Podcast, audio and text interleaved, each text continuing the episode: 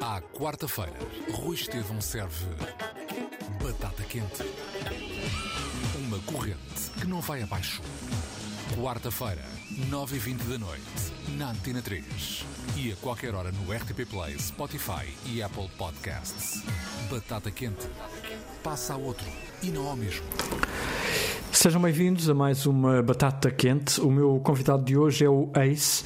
Uh, vai estar sempre ligado ao hip hop e sempre ligado aos Mind the Gap e à história do hip hop em Portugal. É um dos meus preferidos, nunca o escondi, não só pelo que escreve, pelo que faz, mas também por uh, ser feito da fibra que é. Uh, e, e é, um, é um prazer tê-lo aqui como meu convidado. Já sei lá quantas vezes já falámos, umas quatro ou cinco, pode talvez mais, uh, mas, mas é sempre um gosto enorme e há sempre mais qualquer coisa na tua vida, o que é, o que é muito bom. Depois desta, desta entrada longa, desculpa. Não, obrigado. É isso. Sinto-me lisonjeado pelo tamanho da entrada. Bem-vindo e muito obrigado por teres aceito este, este convite. Obrigado pelo convite. Numa altura em que estás, estás aí cheio de novidades, o que é bom. Assim, a, a, percebo que tu digas novidades, uh, percebo que as pessoas um, as vejam como novidades, para mim já são um bocado antiguidade. Pois. Porque é a maneira como eu funciono, uh, feliz ou infelizmente, estou sempre a pensar uh, na, naquilo que ainda não fiz e, e, o que já fiz toma um lugar de, de, de passado muito rápido na minha cabeça. Uh, é assim que eu funciono, traz-me algumas dificuldades, mesmo como rapper, porque para decorar letras é complicado, porque eu a partir do momento em que escrevo uma letra e a gravo, uh, já está, já fiz, agora ouçam e aprendam o que têm para aprender ou desaprendam o que têm para desaprender, mas eu já fiz a minha parte, agora vou partir para a próxima. Eu estou sempre assim. Mas isso faz sentido. Eu acho que isso faz sentido. Sim, uh, faz sentido, mas é, é, é, complicado para, para teres uma carreira musical, é complicado ainda para mais em Portugal, porque eu acredito que haja países no mundo onde as pessoas tenham suficiente cultura musical para irem ver a apresentação de um álbum novo e não estarem o concerto todo a chatear a pessoa para tocar as músicas que querem na realidade ouvir. Acredito que seja uma coisa universal e que aconteça em quase todo lado. Mas também acredito que haja pessoas que consigam uh, encaixar esse conceito de apresentação de álbum novo em Portugal isso, isso, praticamente a partir, a partir de uma certa altura da minha carreira isso deixou, deixou de existir. Porque as pessoas queriam ouvir o, o, o, os êxitos ou as músicas que lhes tinham batido mais dos álbuns anteriores. Portanto nós tínhamos a apresentação de um álbum e tínhamos que fazer em meia hora e os outros 40 minutos de concerto eram, eram músicas eram o best-of digamos assim. Um, Portanto, nesta parte torna difícil porque eu nunca me consigo desligar das músicas antigas. Não é, não é, não é uma questão de atenção que não é uma questão de vergonha, uma questão de Uh, muitas das vezes é só mesmo. Porque queres fazer outra coisa? Queres mostrar outras coisas? ou outras mensagens? É, o movimento, é, é, o movimento da minha energia criativa. É para ali, é para a frente. Uh, não me custa dar concertos e tocar as músicas antigas, até porque tenho muito orgulho nelas, mas, mas nesses casos específicos, por exemplo, da apresentação de um álbum novo e tu tens que passar mais tempo para tocar músicas antigas do que músicas do álbum novo, é uma coisa que a nós, enquanto Mind Gap, sempre nos chateou, porque sabíamos que não podíamos dar um concerto sem tocar do dedicatório, ou dono, ou todos gordos, dali para a frente, ou vazamos ou ficamos. Às vezes eram músicas que nós até achávamos que não. Que, não... que naquele dia não, mas tinha que ser, Sim, não é? E que pois. não ligavam bem com o ambiente do trabalho novo que nós estávamos a apresentar, por exemplo. E, e tínhamos que o fazer. Uh, portanto, nesse aspecto, a minha vida torna-se um bocado complicada, estar sempre a pensar à frente, mas tenho sempre que estar a voltar atrás, porque, porque sim. E faço, faço bem, mas, mas em termos de decorar letras e essas, essas complicações da vida de um, de um artista, ainda para mais de um rapper que escreve mais do que aquilo que é normal uh, na música uh, pop. Pois era, era isso. Torna-se complicado. Era isso que eu ia dizer, a culpa é tua, porque se escolhesses pop, uh, já, não tinhas, já não tinhas de fazer isso, porque uh, escolheste o hip hop e o hip hop, uh, as tuas mensagens não são datadas, mas, mas naquela altura o teu foco era aquele. portanto, é natural que depois, sei lá, quatro anos depois, o teu foco seja, seja outro. Portanto, eu, já, eu já nem estava aí por aí, eu já nem estava aí por aí, mas isso também, claro. Não, não dou por mim a cantar coisas antagónicas. Pois, pois. Não, não, dou por mim a, esse, a, chegar a esse nível. Mas, mas, mas, mas sim, há coisas que. É engraçado que eu há pouco tempo.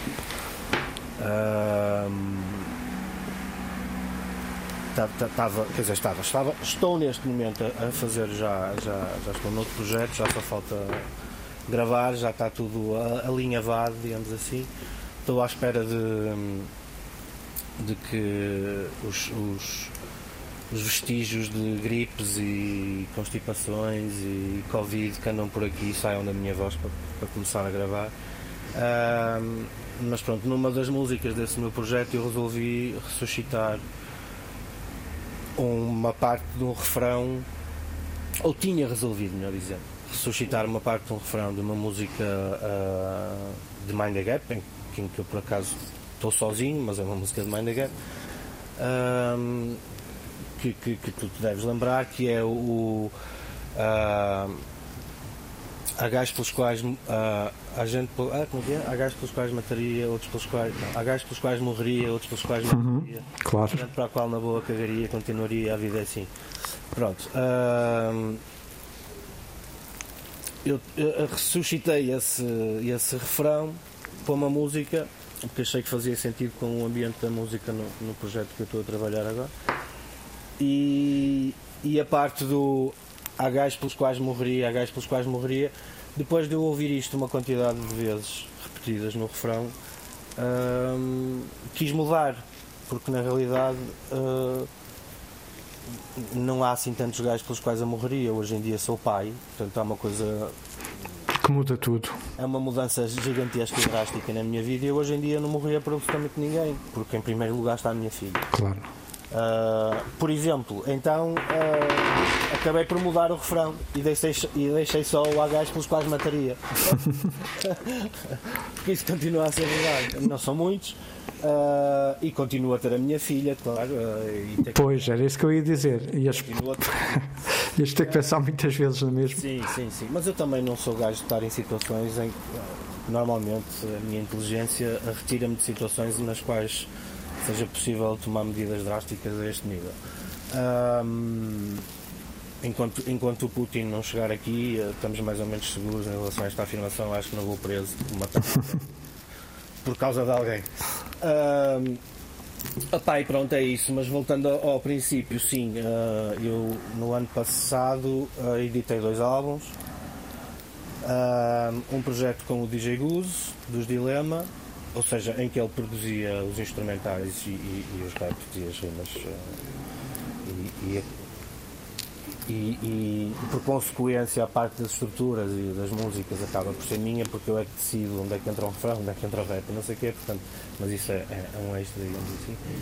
Um, e depois isso foi um, nem sei bem, eu com esta coisa da pandemia perdi um bocado a noção de tempo, já não era, já não era um gajo muito muito sintonizado com o tempo. Mas foi há um ano mais ou menos, não foi? É, sim, mas, mas o, o sim, o, o, o, do Blues eu acho que saiu em fevereiro, março. Pois, foi há um ano. Eu, eu, tenho essa ideia também. Tenho ideia disso, tenho ideia disso. Uh, e depois lancei uh, com o Mad Cuts, exatamente no mesmo formato, os beats do Mad Cuts e, e o resto uh, foi por mim. Já no final do ano, para aí uh, dezembro. É, uns dias antes do Natal. Pois, dezembro. Porque a nossa cena era, era um bocado. Era essa, porque tínhamos os dois já. Uh, coincidentemente tínhamos os dois vontade de lançar um disco no Natal há muito tempo. É uma coisa que eu sempre chateei uh, as pessoas das editoras com que trabalhei, uh, principalmente na Norte Sul, que era uma editora com mais, com mais poder do que, do que a meio fumado, apesar de, de não ser também por aí além, mas sempre era era um bocado maior. E, e, eu, e eu dizia sempre que na minha, na minha cabeça de ideias geniais uh, que, que o público de rap, quando chegava ao Natal, não tinha discos para comprar, porque só saíam aquelas compilações do, do Roberto Carlos e do, Mas é verdade. e do Elton John. É, e continua a ser. Pois, e continua a ser. Por isso é que eu disse eh, eh, as ideias saídas da minha cabecinha, coisinhas geniais que saem dentro da minha cabecinha, porque é uma coisa que mesmo a indústria musical e com o rap pop como está hoje, não é? Eh, ainda ninguém chegou lá, percebes? É claro que eu e o Mad Cuts ah, não temos uma máquina de, de promoção por trás de nós fantástica, mas ainda assim ah, os, os, os 100 CDs que se fizeram voaram muito rápido. Sim, sim, sim. A necessidade de- do público de rap de ter CDs de rap para comprar no Natal continua a existir e está e tá aí. Pronto, fica, aí. fica a ideia para quem tiver dinheiro para promover, lancem um álbum de Natal. Ah, não estou a dizer para fazer, não é fazerem musiquinhas de Natal como a Mariah quer. Não, é, é fazer, eh, fazer hip hop ou, ou- ou- qualquer coisa mais menos pop, pronto, menos eh, qualquer hip hop ou alternativo ou sei lá, o que entenderem, o que fizerem. Que não seja, qualquer coisa que não seja Roberto Carlos, Tony Carreira e essas coisas. Ah, pronto, e então a cena do. a cena do. como é que isto começou? Ah, começou pelo fim, é engraçado. Agora, estou- agora que ah, eu sou muito gajo de chegar a conclusões brilhantes enquanto estou a falar de- das coisas. E então neste momento acabei de ter uma conclusão brilhante que foi este processo começou com o fim. Com o fim de quê? Com o fim, com aquilo que eu achava que era o fim da minha carreira. Ah, ou que eu tinha decidido que seria o fim da minha carreira. Ah, está um bocado cansado. ah, eu sei que eu sei que é a forma das coisas acontecerem, eu sei que é assim, que desde sempre foi assim e, desde sempre há de ser, e, e sempre há de ser assim. As coisas acontecem por, por, por ciclos. ah, eu tive a minha altura, tive a minha importância, tive um papel preponderante na, na- na cultura hip hop. A, a- maior parte das pessoas que consomem hip hop hoje em dia não faz ideia quem eu sou e é uma realidade com a qual eu tenho que viver. Mas isso é- acontece mesmo. Acontece, claro que sim. Claro que sim. Ok. Claro que sim. Eu, eu, eu há. sei lá. Há 10, há 10 anos atrás não podia ir ao cinema. Ou há 15 anos atrás não podia ir ao cinema. Hoje em dia faço a minha vida normalíssima, ninguém faz ideia de quem eu sou, ninguém me reconhece. Mas hoje em dia com a máscara é mais. É mais Pois, é? sim, os últimos dois anos não dá para medir. Sim, os últimos dois anos vamos descontá-los. Ah, por, acaso, tenho, por acaso fui reconhecido duas vezes em, em- em- em estabelecimentos comerciais por caixeiros ou caixeiras ah, e fiquei surpreendido, tipo, só me estavam a ver os olhos e reconheceram-me. Porra, tenho uns olhos mesmo marcantes, fui reconhecido aqui com máscara. Ah, não ia propriamente a fazer rap, não é? Tipo, em, em direção à, à caixa para, ou com uma t-shirt a dizer eu sou. Nem, nem, nem com aquele andar de hip hop. Nada, nada, nada, nem com aquela ginga. Andar, andar de hip hop tenho eu. Isso é mais comigo. A ginga, a ginga pimp. Ahm, pronto, e então isto andava à procura de emprego, andava à procura de alguma coisa que me entusiasmasse, entrei em algumas coisas e, e- depois a pandemia acabou por resolvê-las, que foi engraçado. E então dei- por mim nessa situação, que foi agora que eu resolvi, pá, vou ser adulto, finalmente, com 45 anos, lá, sim, 45 anos. Estás com 47 nesta altura? Não, vou fazer 49. 49. O processo começou em 45. Não-. É que eu lembrei-me de uma, de uma entrevista tua eh, em que, como é que era? Alguém te, te cobrava naquela. Olha lá, aos 40, tu achavas que ias fazer hip hop e tu. Não, achava que não. Mas provavelmente também acho que não vou fazer aos 50. Estás quase nos 50 e vais estar a fazer hip hop. Já, já. Pronto, e é isso. Resumiste. Opa, pronto, é que o, que aconteceu foi que eu resolvi, tomei, não é resolvi, porque não resolvi nada, tomei uma resolução de, de pronto, o, o rap neste momento financeiramente tem um papel ah, eu não posso dizer que tem um papel ah, pouco importante porque apesar de tudo a maior parte do, grande, grande parte do, do, do meu rendimento anual vem do rap. Não vem é de dar concertos ou de lançar músicas. Eu sou um gajo, sou tipo o, o, gajo que tem um montinho, um montinho no Alentejo vive de rendimentos. Ahm, porque pronto, felizmente tive alguns sucessos e, e isso ainda, ainda, me vai, ainda me vai rendendo alguma coisa na SPA, que não é muito, Ah, mas é o suficiente para não morrer à fome, pelo menos. Ah, pronto, e tem sido por aí que eu tenho conseguido aguentar. Depois tenho trabalhos de. ah, como também sabes, faço, faço design e faço, faço uma porrada de mil coisas e, e- e há sempre uma oportunidade aqui ou ali que me aparece para fazer isto ou para fazer aquilo e como tenho um leque de aptidões grande vou- vou-me conseguindo safar. Ah, mas pronto, tinha eu tomado a resolução de vou, vou, vou ser adulto agora, vou deixar de brincar na música porque basicamente Não estamos num país para isso, não é? e é, É sobretudo o país, não é? Não é, não...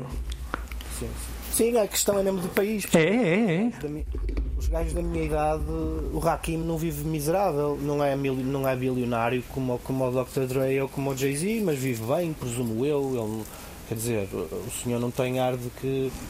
Ah, percebes? Tenha dificuldades, não. Sim, no- o nosso país é que nem é, não, não venham com a desculpa do ser pequeno, porque não é, não é essa a desculpa. Não pode ser essa a desculpa, eh, porque mesmo sendo É, pequeno. Mas, mas pequeno de quê? De, de- em público ou de mentalidade? Das duas coisas. Epá. E, e o, o facto de ter poucas pessoas, o que é que eu acho? O que é que eu. Pronto, que isto não é nenhuma conclusão de gênio ou uma coisa que nunca ninguém tenha percebido. É claro que isto, a própria ciência da estatística, sei que é uma ciência, a disciplina, vamos chamar de disciplina, ah, há de explicar que somos 10 milhões. Ah, se tens, se tens ah, quanto mais pessoas tens, a- a maior vai ser a porcentagem de pessoas com bom gosto. Isto é a minha opinião, não é? Ou com pessoas com um gosto diferente, melhor dizendo. Ah, porque na minha ótica depois podem não ser bom gosto, não é? O pessoal que gosta de death metal não gosta de música de pimba e eu fico contente por isso, mas ao mesmo tempo não gosto de death metal, portanto, pronto, não, não posso dizer que tenham um bom gosto. Portanto, pessoas com um gosto diferente, eu acho que quanto mais pessoas houver, mais probabilidades tens de Sim. encontrar pessoas fora da to the left, não é? Portugal é um país muito pequeno, portanto é muito mais fácil uh, maniatar as pessoas, uh, é muito mais fácil condicionar as pessoas e é muito mais fácil para quem produz ou quem di- difunde, melhor dizendo, para quem difunde cultura, é muito mais fácil usar a desculpa de que dão às pessoas aquilo que elas querem. Quando na realidade isto é um bocado a questão da galinha e do ovo, não é? Só vocês estão a dar às pessoas aquilo que querem ou as pessoas já só estão à espera daquilo que vocês, vocês sempre lhes deram? E, e não e às vezes ainda não receberam o outro lado para decidirem se. Conhecem? Pois. Exatamente, é a ignorância. Portanto, eu acho que, eu acho que quanto mais, se fôssemos um país maior, ah, se calhar havia mais probabilidades de, de, de, de quem faz um, um- um estilo, de quem pratica um estilo de arte, seja ela qual for, mais alternativo, tivesse mais capacidades para sobreviver. Depois também tens um circuito pequeno, tens um, eh, por exemplo, o circuito de, de produção de espetáculos em Portugal eh, divide-se quase em, em- em duas metades, que é os grandes, não é? As empresas grandes, já toda a gente conhece, que basicamente são, são duas pessoas, ah, que em tempo já foram uma, entretanto separaram a sociedade, passaram a ser duas, então é tipo, são quase estas duas produtoras que fazem tudo em Portugal, e depois tens o Chico Esperto, não é? Que, não, que, que- que, eh, a partir de certa altura em Portugal, eh, e eu felizmente estava lá, presenciei isso, e, e- começamos por, por ser um país que tinha espetáculo, tinha festivais grandes, eh, e, e que depois, a partir de certa altura, e, e fest- festivais grandes, ou seja, festivais de música grandes e depois festividades, não é? e nós íamos aos festivais e íamos às festividades. Ah, e depois começaram a aparecer festivais, festivais pequeninos, não é? ou coisas mais pequenas, em todo o lado. Começaram a brotar, pareciam cogumelos. Ah, Pois já, já, já perdemos a conta quantos festivais existem. isto, isto é o quê? Isto são os Portugal 2020 ou 2030, são, são os dinheiros da- da- dos fundos culturais, são, são gajos que, que são ratos, não é? São os ratos deste país e não faltam. Também é como cogumelos, é uma coisa que Portugal, apesar de ser um país com pouca gente e pequenino, como estava a dizer, produz muito rato. Eh, Gajos que, que sem saberem como, eh, sem terem o mínimo jeito, sem, sem terem sequer a noção, em alguns casos, aquilo que estão a fazer ou do que têm de fazer, candidatam-se a fundos, ganham dinheiro, roubam. É, é, impressionante a quantidade, a, a, lista deve ser gigante de, de, de, de problemas com festivais que houve nos últimos 5 anos. Nem, nem, vou mais atrás, nos últimos 5 anos. tipo, pessoas que eu sei que foram tocar a festivais e não foram pagas. E que os gajos que organizaram o festival, ninguém sabe deles. Foram para o Brasil, foram para aqui, foram para ali.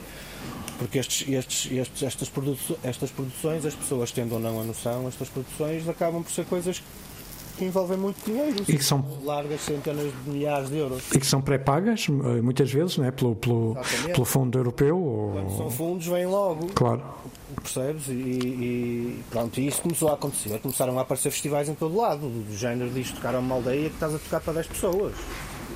Tu, tu, quer dizer, é, é completamente inconcebível mas uma coisa como as outras, com, com um terreno diferente, digamos assim, com palcos diferentes, com, uma, com um equipamento diferente, depois as coisas são todas feitas a amador, mas, mas com os patrocínios de, de, normais, das, das, dos refrigerantes e daquelas das coisas normais que se vê nos. Em todos os festivais, pois.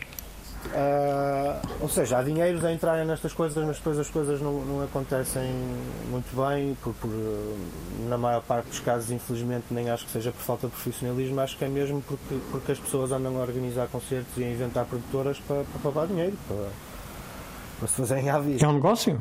Algumas pessoas fazem isso um, negócio Sim. paralelo, pronto, dizendo assim. Sim. Um, Epá, e pronto, já nem sei que propósito é que isto vinha. Do. do, do não, veio a propósito do. Começou pelo fim. O disco. Ah, yeah, pronto, começou pelo fim. Eu resolvi que, não, que, que ia, já disse isto para 20 vezes, que ia ser adulto, que ia deixar de ser, que pronto, que a música ia passar a ser um hobby, né? eu nunca ia de fazer música, nunca ia de deixar de fazer ah, Aliás, eu lembro-me. Nunca ia de fazer música, foi bom. Eu lembro de dizeres isso. Olha, fala, fala quando és por isso está samplado por alguém. Eh, eu lembro-me de, de, de, de, me dizeres isso numa naquela altura em que eh, fomos todos para casa e eu tinha algumas entrevistas uh, no Instagram e, e, e lembro-me de tu dizeres isso e, e, confesso, ficaram um bocado preocupado naquela, mas espera, o Ace vai deixar de fazer música? Então, mas como assim? Isto há dois anos, talvez, não sei. Sim, sim, sim, sim. Mas pronto, quando eu dizia deixar de fazer música, era deixar de mostrar a música que faço. Era mais nessa perspectiva, porque deixar de fazer música não consigo. Uh, pronto, então resolvi isso, a entrevistas, arranjei um emprego, ia começar e tal. Uh, o dia que me Aliás, arranjei um emprego, comecei, trabalhei dois dias ou três dias, ou o que é que foi, chateei-me logo com, com, com, com, a patroa uh, e, e, e conselho que tipo, não, isto não, é, isto não é para mim, não é nada para mim. Uh, portanto, tipo, trabalhei dois dias, uh, ou três, ou o que é que foi. Depois tive outra entrevista, entrei noutro sítio. Uh, e no dia que era suposto trabalhar recebi uma mensagem a dizer que, que, pronto, que por causa da pandemia estava tudo fechado outra vez. As decisões que tinham sido tomadas na, na sexta-feira anterior pelo governo que estava, ia fechar tudo, ia ficar tudo em teletrabalho. Opa, depois a cena do teletrabalho é começas a ter uh, aquelas reuniões via Zoom com, com, os, com os colegas da empresa e começas a ouvir as pessoas a falar e e vês a cara de toda a gente ao mesmo tempo e começas-te a perguntar o que é que eu estou aqui a fazer? Eu não tenho nada a ver com isto, estas conversas sobre levar o campo a custar pelo e ah pá, sei lá coisas... e, e, e, outros a, a darem uma receita façam isto. sim, epá, e... sei lá quê, epá, e, ali... e, outros, e outros a mostrarem a vida em tempo real não é que fica espera, não, não quero, não, não me interessa. E tipo, que é que eu estou aqui a perder tempo da minha vida? Sim. horas. Para estar aqui a ver esta gente a falar da vida uns dos outros e tipo uh, depois o, o Opa, a cena do, a cena do, do, do, do, capitalismo e do que faz às pessoas e do, do, do, que se diz sobre o trabalho dos outros que estão no mesmo ramo, ou mesmo até de colegas, e eu Tipo, ah, estas coisas a mim fazem E aquela simpatia também, assim, sim, sim, assim aquela. fake, aquelas frases feitas, e ainda por cima estava no ramo de, de- de vendas, não é? de imobiliário, portanto estava, eu não estava, não estava, eu não, eu não cheguei a estar, mas pronto. ah, mas ainda, ainda trabalhei, fiz, fiz, tentei fazer alguns negócios, tive coisas para vender, tinha um portfólio, já tinha coisas para vender, mas tipo, não, não se passou nada. Ah, Aos 70, aos 70, come- começas aos 70, aos 70 anos. Não, mas o que, é que, o, que é que me, o que é que me bateu? Também nessa altura, pronto, andava toda a gente a fazer mais ou menos esses lives do Instagram, como tu fizeste e não sei o quê.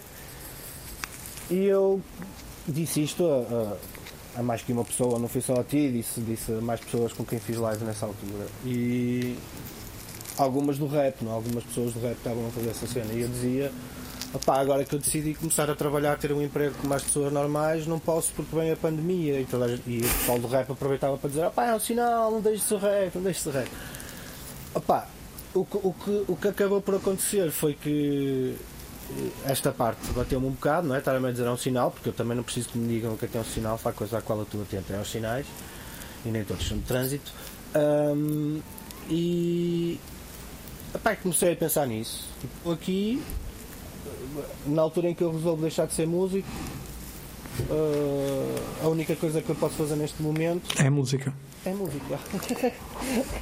Opa, e foi o que eu comecei a fazer. E então, como, como tive estas experiências curtas de, no mercado de trabalho, ah, a cena das entrevistas e, de- e do que é que conta nas entrevistas, e do que é que eu reparava, que é assim, já não sou um puto de 20 anos a ir à procura do primeiro emprego, é um gajo de 40 e tal anos que já viveu muito e viveu muitas experiências diferentes e que tem uma vida rica de experiências e de, felizmente de conhecimento e de, e de- de curiosidade, de procura de, de coisas.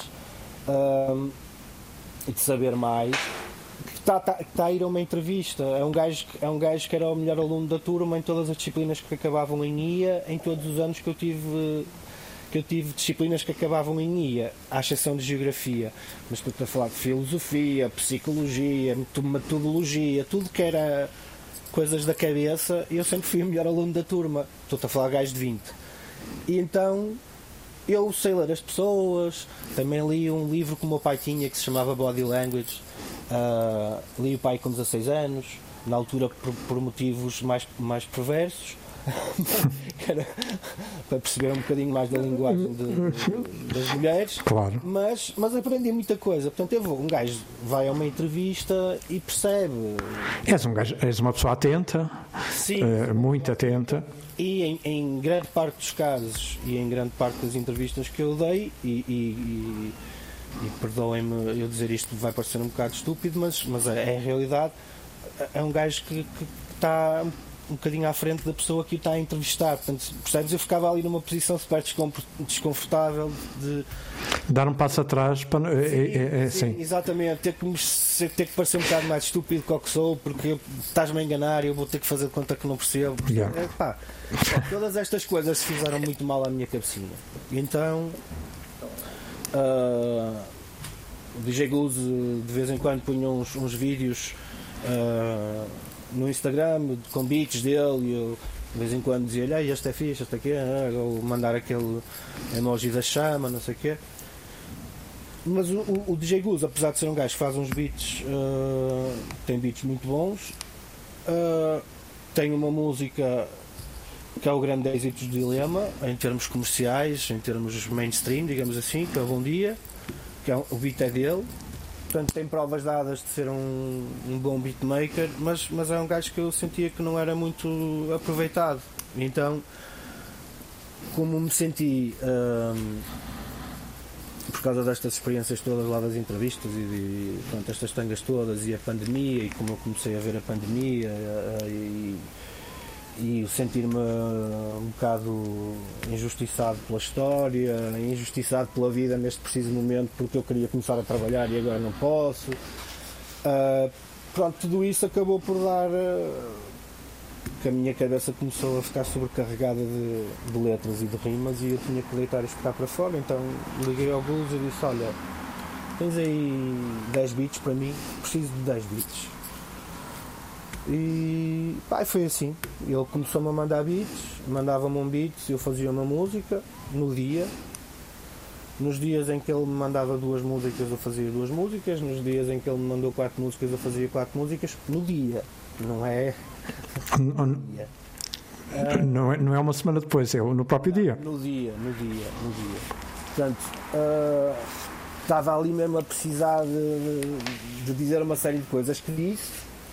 Uh, opá, depois gostei tanto da cena que acabei. Acabei o projeto em 10 dias, portanto foram 10 beats, 10 músicas, 10 dias. Uh, gravei tudo muito rápido, mandei tudo para, para o Blues e disse: pá, olha, uh, isto é assim, agora fica do teu lado arranja quem misture, uh, eu não me sinto à altura para misturar isto uh, e honestamente nesta altura da minha vida está-me a apetecer fazer música, escrever rimas, gravar raps, não me está a apetecer perder aqui, horas e horas, sim. À, procura, sim, à procura de uma solução.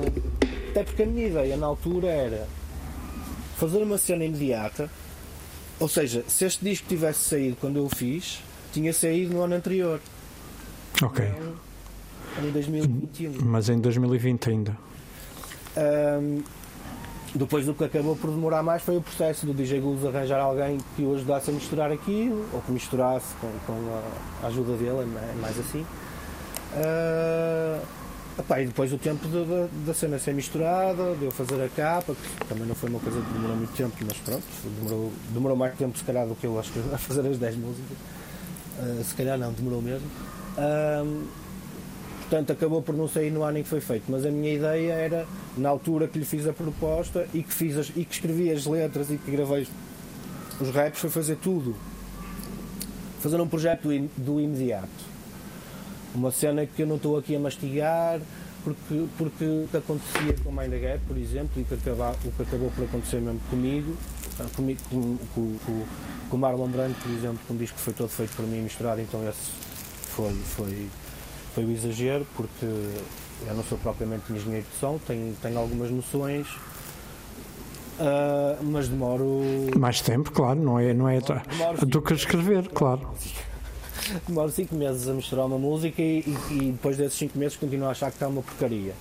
Um, portanto, pá, passei tudo para o gozo, e fiquei à espera que a cena ficasse pronta. E demorou um ano a ficar pronta, mas a minha ideia na altura era que fosse uma cena do imediato, tipo vou escrever aqui o que me vier à cabeça, entre aspas, o primeiro feeling que esta cena me der é o que eu vou escrever, não vou estar a pensar, uh, não vou perder muito tempo na forma, na, na, na, na, forma, como é que eu ia explicar isto? Na fórmula. Na, na, na, fórmula é uma palavra que tem um aspecto, tem uma, uma conotação negativa na música, na arte, acho eu. Uh, não, é tipo. Como é que eu dizer? Ah, sim, porque dá aquela ideia de uh, pré-pensada, não é? Aquela sim, sim, calculada. Sim. sim. Uh, tentei não complicar muito, basicamente é isto. Porque eu normalmente faço por complicar tentei não complicar. Como qualquer bom pensador, não é? Sim, tentei não complicar. E uh, também não foi ser simpló, simplório ou dizer a primeira coisa que me vem à cabeça, não é, não é chutar com o, primeiro, com o pé que está mais à mão, é pronto, mas não, não ser uma cena muito pensada, cena que, como se fosse uma, uma cena toda feita de instinto, do imediato e assumir o resultado. Às vezes o, o, o, rap nem é o melhor rap que eu conseguia fazer naquele momento. Se calhar se eu gravasse mais 5 vezes aquele rap ia ficar tecnicamente muito mais próximo da perfeição. Mas, mas usufruir no momento enquanto estou a gravar de saber que tenho que fazer isto à primeira, ou à segunda, ou à terceira, ou que seja, mas não vou estar aqui três dias a tentar, a tentar gravar este rap a primeira vez que eu acertar e que eu ouvir o rap e conseguir perceber tudo aquilo que eu estou a dizer, que, modéstia à parte, no meu caso, costuma ser a primeira, fica. O take que está é o take que fica. E assumir isso, percebes? Ser um bocado assumir isso. Isso faz falta na música, eh, eh, não faz? Eu acho que faz, é em tudo, é em tudo. Hoje em dia, então, Sim. Hoje em dia isso não existe. Hoje em dia isso não existe. E faz muita falta isso na música. Faz, e... Sabes o que é que isso retira à música? Coração. Alma, exatamente calma. Uh, mas é assim em tudo, é, não, não, há, não há volta. É assim, olha, é assim na rádio, não é? Onde, onde tu, uh, as coisas estão mais ou menos pré-produzidas ou pré-escritas, uh, é na música. Uh, e, e, e o, o, o, mas eu não entendo porque como é que chegámos a isto quando as pessoas se pararem para pensar percebem que hum, os, os maiores uh, fenómenos da música e de tudo têm erros que, que, os autores reconhecem, eu não, porque sou um ouvinte só, não tenho capacidade técnica para, para os encontrar, nem quero. Uh, uh, mas que nascem com pequenos erros, com pequenas falhas. Sim, sim. Às vezes nós, como ouvinte, ouvi, falando da música em particular, apreciamos alguns detalhes na música que achamos geniais e o gajo que fez aquilo enganou-se. Pois. Estás a ver? Não é? Muitas das, muitas das vezes é o papel do produtor, uh, é esse. É, é, dizer ao músico, não pá, assumo o engano porque o engano está incrível. Uh, é, mas hoje em dia, pá, e provavelmente foi a introdução, a introdução, a introdução em definitivo do, dos computadores na, na produção musical, uh, é que se torna-se tão fácil corrigir os erros que, que depois não os corrigir é, é praticamente impossível a tentação de corrigir os erros é tão grande que é praticamente impossível não os corrigir. Quando eu, por exemplo, sei que quando tu gravas um baterista, estou a falar de um baterista, não estou a falar de um jeitoso a tocar bateria. Portanto, um baterista, à partida, na minha cabeça, é um gajo que toca no tempo. Não toca 97 BPMs de, durante 10 minutos. Claro, é, é impossível. Vai haver ali, vai haver ali umas, umas nuances, e essas nuances para mim, são a parte mais bonita. Uh, o, o, o, o, último, o último, nem sei muito bem como é que lhe hei de chamar, seria o segundo disco do Screw, uh, seria o último, se calhar, uh, acabou por ser o último, não sei, os Screw neste momento não, não existem e, e pronto, mas o disco estava feito. Uh, ou seja, estava feito, estava gravado. Uh... Para quem não sabe, é, é, é, um dos outros projetos do, do Ace. Sim, eu não faço rap, canto. Uhum. E então foi, foi todo feito como se fosse um disco de rap, basicamente. E então eles tocavam e a, a gente gravava os, os, os músicos a tocar Uh, alguém surgia com uma ideia de uma melodia ou qualquer coisa e começávamos a trabalhar em cima daquela, daquela melodia e cada músico tocava as suas partes e estava ali a tocar durante não sei quanto tempo e aquilo estava a ser gravado. E depois eu ia chopar os bocadinhos que achava que tinham mais interesse cortar aquele bocado e usar aquilo como para, para fazer o esqueleto da música. E muitas das vezes escolhia partes que os músicos não, não gostavam porque se tinham enganado ou porque não estava perfeito. E, e a mim, uh, custa, nesse processo, como sou um gajo do rap, para mim era muito fácil assumir, e se calhar porque o erro também não era meu, confesso. Uh, para oh. mim eu não via aquilo como um erro, via aquilo como um detalhe bonito. Nem era por não ser teu, era porque detectavas o erro de outra forma. Detectavas a imperfeição. Quando abri essa, essa, esta parte é porque se fosse meu, se calhar também me ia custar, percebes? Se alguém me tivesse a tentar convencer a mim de assumir um erro meu, e aconteceu algumas vezes, uh, com a Gay, por exemplo, o, o serial muitas vezes achava, achava piada a enganos e, e, e, queria usar como interlúdios, ou sei lá, fazer coisas assim, ou fazíamos assim umas partidas às vezes, uh, e eu não achava muita piada, não achava muita piada, confesso.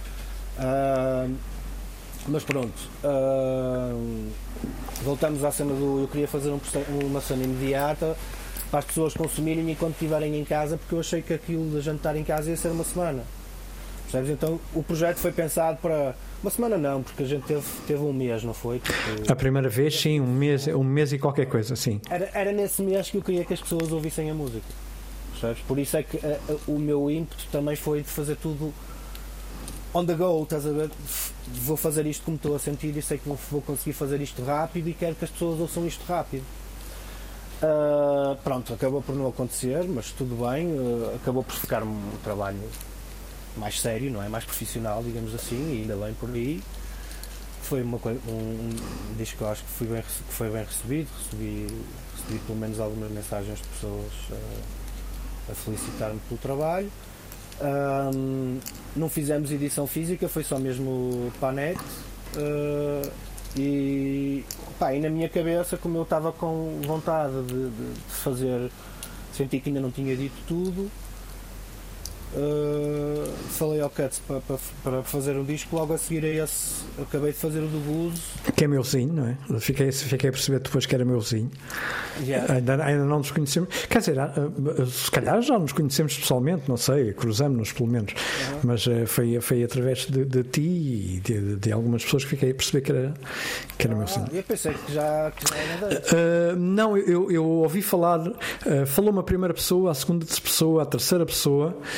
Uh, amigos meus, pá, tens que, tens que conhecer este tipo que é incrível. E eu, pá, está bem, vou procurar. E ouvi, ah, pá, fixe, fixe, fixe. E depois uh, há alguém que me diz assim: é pá, olha que ele está, tá, gravou com o Ace e tudo. E eu, é lá, peraí. Depois comecei a ver o, o Instagram dele e pá, percebi quem ele era. Ah, ok, és mesmo meu vizinho, sim senhor.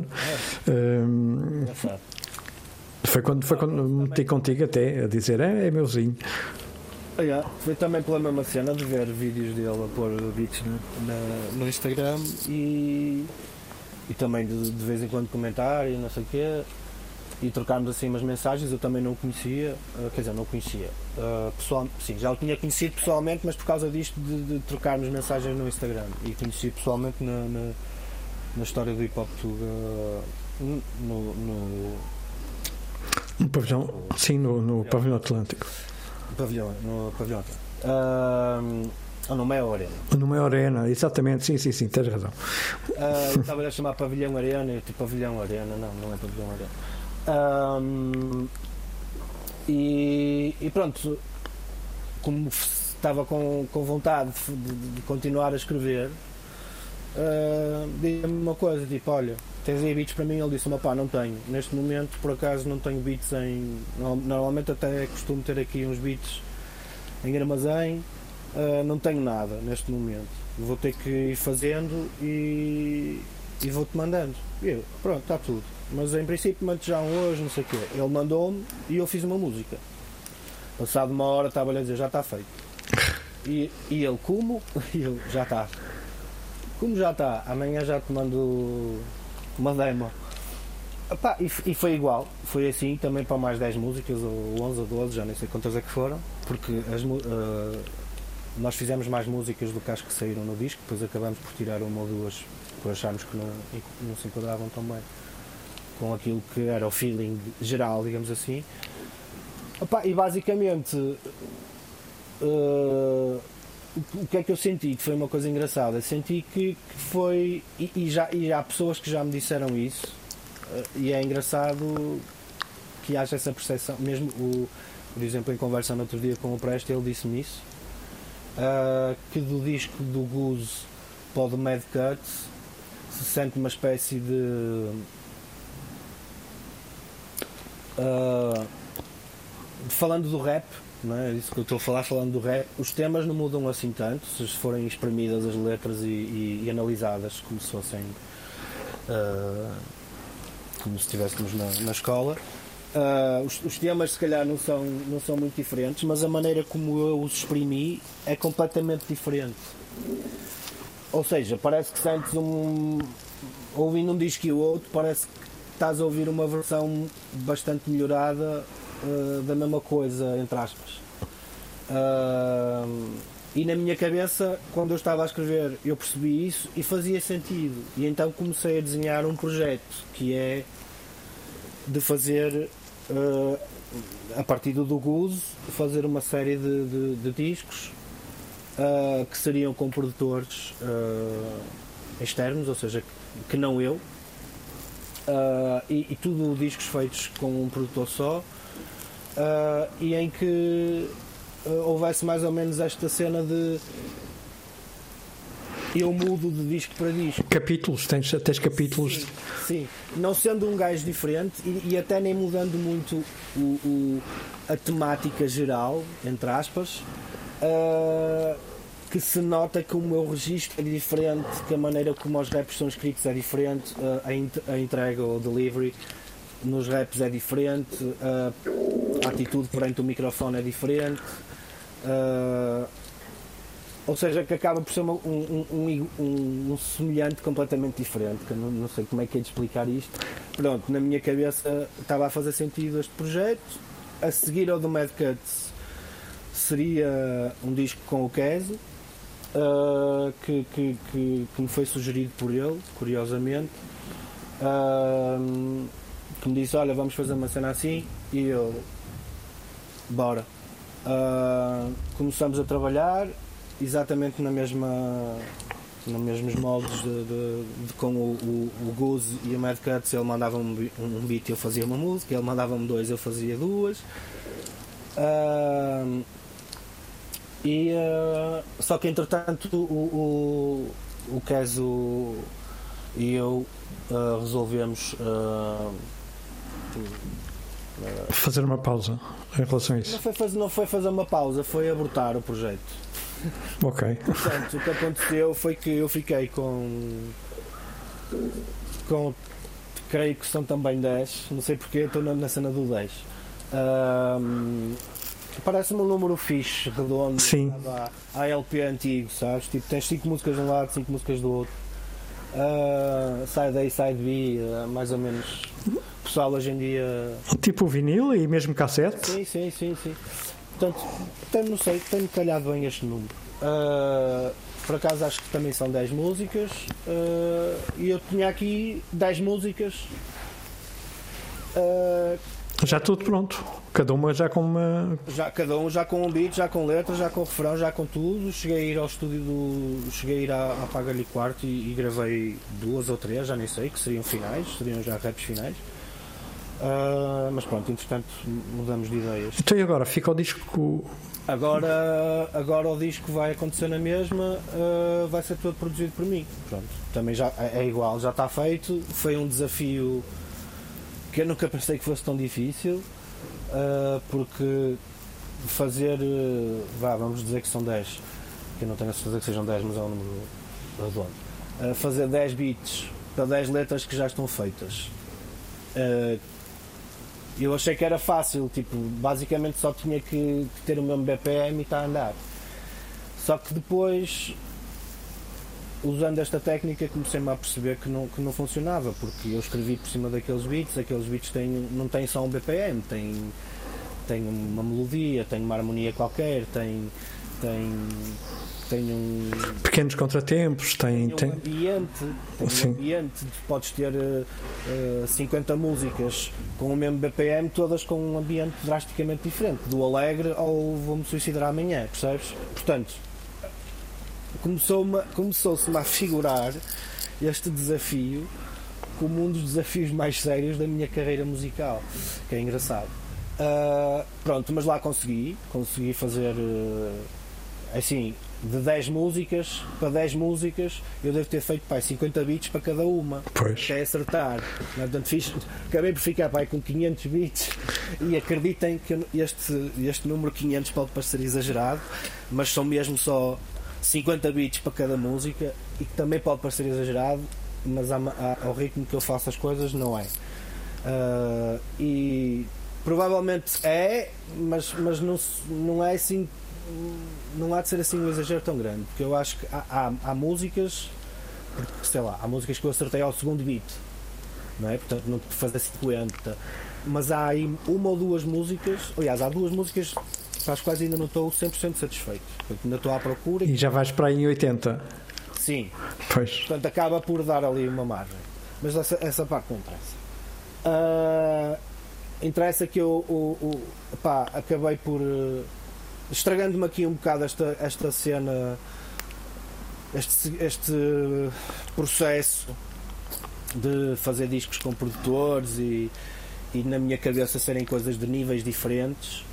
Uh, apesar de me ter estragado este, esta, esta coleção, digamos assim, fiquei contente por, por ter ficado com este desafio para cumprir, que eu acho, acho que consegui cumprir. Mas podes fazer outra coisa, que é fintares-te só a ti próprio e dar-te um, um, um, nome como produtor. Uhum. E assim, uh, portanto, continuas a produzir para outros mais tarde, Uhum. Uh, e assim já não. Assim já continua. Já. já, já usei esse truque que eu não. Pronto, então. Ponho gourmet. Pronto. Então. Uh, não, mas, mas foi fixe porque Epá, eu hoje, uh, sem qualquer desprimor para, para, para, para o Keso, que, é- que é um, é um artista, é um artista sério, é um produtor uh, que eu aprecio, falando relativamente à parte dos beats, que é aquilo que eu estou a falar, acabei por, acabei por, uh, por ficar com músicas que em termos instrumentais uh, ac- acabaram por ficar mais interessantes na minha ótica do que, do que aquilo que estavam antes. Se calhar afastaram-se um bocado Do original, da primeira gravação, da primeira gravação. porque o caso pelo menos para, para este projeto tinha estava estava a trabalhar eh, em ambientes assim mais obscuros do que aquilo que eu normalmente eh, consigo consigo fazer porque depois cada produtor tem mais ou menos a sua sua vibe usando uma palavra que está muito na moda. Ahm, e, pá, e, e- e normalmente é difícil mesmo que eu faça uma música triste sei lá, do triste ao alegre, eu consigo identificar mais ou menos o tipo de samples que eu vou buscar para exprimir uma, um, um estado de espírito e outro estado de espírito. E não fujo muito daqui, percebes? Ah, o, o Keso já vai para, já vai para outro tipo de, de situações. Portanto, eu acho que acabei por ficar com um álbum que, para aquilo que é o meu gosto pessoal, ah, um bocado mais rico do que aquilo que estava até ao momento com, com o Keso. O Keso depois provavelmente ainda iria mexer naquilo. Ahm, e apesar de, me, apesar de estragar aqui um bocado o, o conceito a posteriori, que eu sou gajo dos conceitos a posteriori, estou muito contente com o trabalho. Pronto, agora como disse, só estou mesmo à espera que, que me passasse, ou que me passe aqui ah, ainda alguns vestígios de, de, de problemas nas vias respiratórias e afins para, para começar a gravar. Ah, e será para, será para sair para o ano. Ah, em princípio, se eu não conseguir fazê-lo antes. Ah, e pronto, é isso. Estou feliz porque estou, estou a. Estou a. a trabalhar uma coisa. Pá, eu não queria adiantar muito, mas é. Mas é porque eu não, não, não gosto muito de falar antes das coisas, acho que dá mau resultado. Sim, na maior parte das vezes dá. Sim, e por muito por, por várias perspectivas. Pela perspectiva da, da cópia das ideias, pela perspectiva de. Pela perspectiva de estás a falar de coisas que ainda não se concretizaram, como se já tivessem concretizadas, o universo começa-se a. Pode dar azar, como se costuma dizer. Yeah, Sim. yeah. Pronto, eh, eu sou muito sensível a essas coisas. Não queria adiantar muito, mas, mas queria dizer que pronto, o processo acabou, este, este, este processo de, de- deste disco acabou por se transformar numa coisa completamente diferente daquilo que. Completamente diferente não. Ganhou asas. Não, não está diferente, está igual, mas cresceu muito. E, e- e está aqui a, a abrir portas na minha criatividade, na minha imaginação para possibilidades ah, que se eu conseguir concretizar são, são, são incríveis. Ah, porque há uma coisa que eu posso dizer. Eu basicamente fiz a banda sonora de um filme que não existe. Sem querer, Pois. sem querer. Quando eu cheguei ao fim das 10 músicas, Começaste a ouvir e. comecei a ouvir as demos que ia gravando aqui em casa, comecei a perceber a relação que havia entre as, entre as músicas, comecei a perceber que podia fazer uma certa, uma certa sequência das músicas e que aquilo encaixava como se fosse uma história, uma narrativa. Pronto, e foi isso que eu construí. Construí um, é um disco que é uma narrativa e que é como se fosse uma banda sonora de um filme que não existe, mas, mas que na minha cabeça já está a abrir portas para a possibilidade de acontecer. Ou um filme, ou, Ou um, um documentário, ou uma espécie de. qualquer coisa. Não, tem que ser ficção, não é um documentário. O registro não é documental. Ou seja, o registro é biográfico Pode ser uma série. e isso era o que eu queria. Pode ser uma série. Então. Netflix. Ah, ah, mas ah, opá, é um registro biográfico, mas é apresentado metaforicamente. Ok. Eu, eu, eu- é como se eu estivesse a ser um ator no disco a representar-me a mim próprio, mas através de outro personagem. Faço-me entender. Sim. É complicado. Estás, estás a, a- relatar o que fizeste quando estavas na pele daquela pessoa que está na ação, neste caso. Portanto, é, é- é- é o que acontece nas séries Um narrador, nos filmes. um- mas sou um narrador participante, ah, mas não como Ace, percebes? Uhum.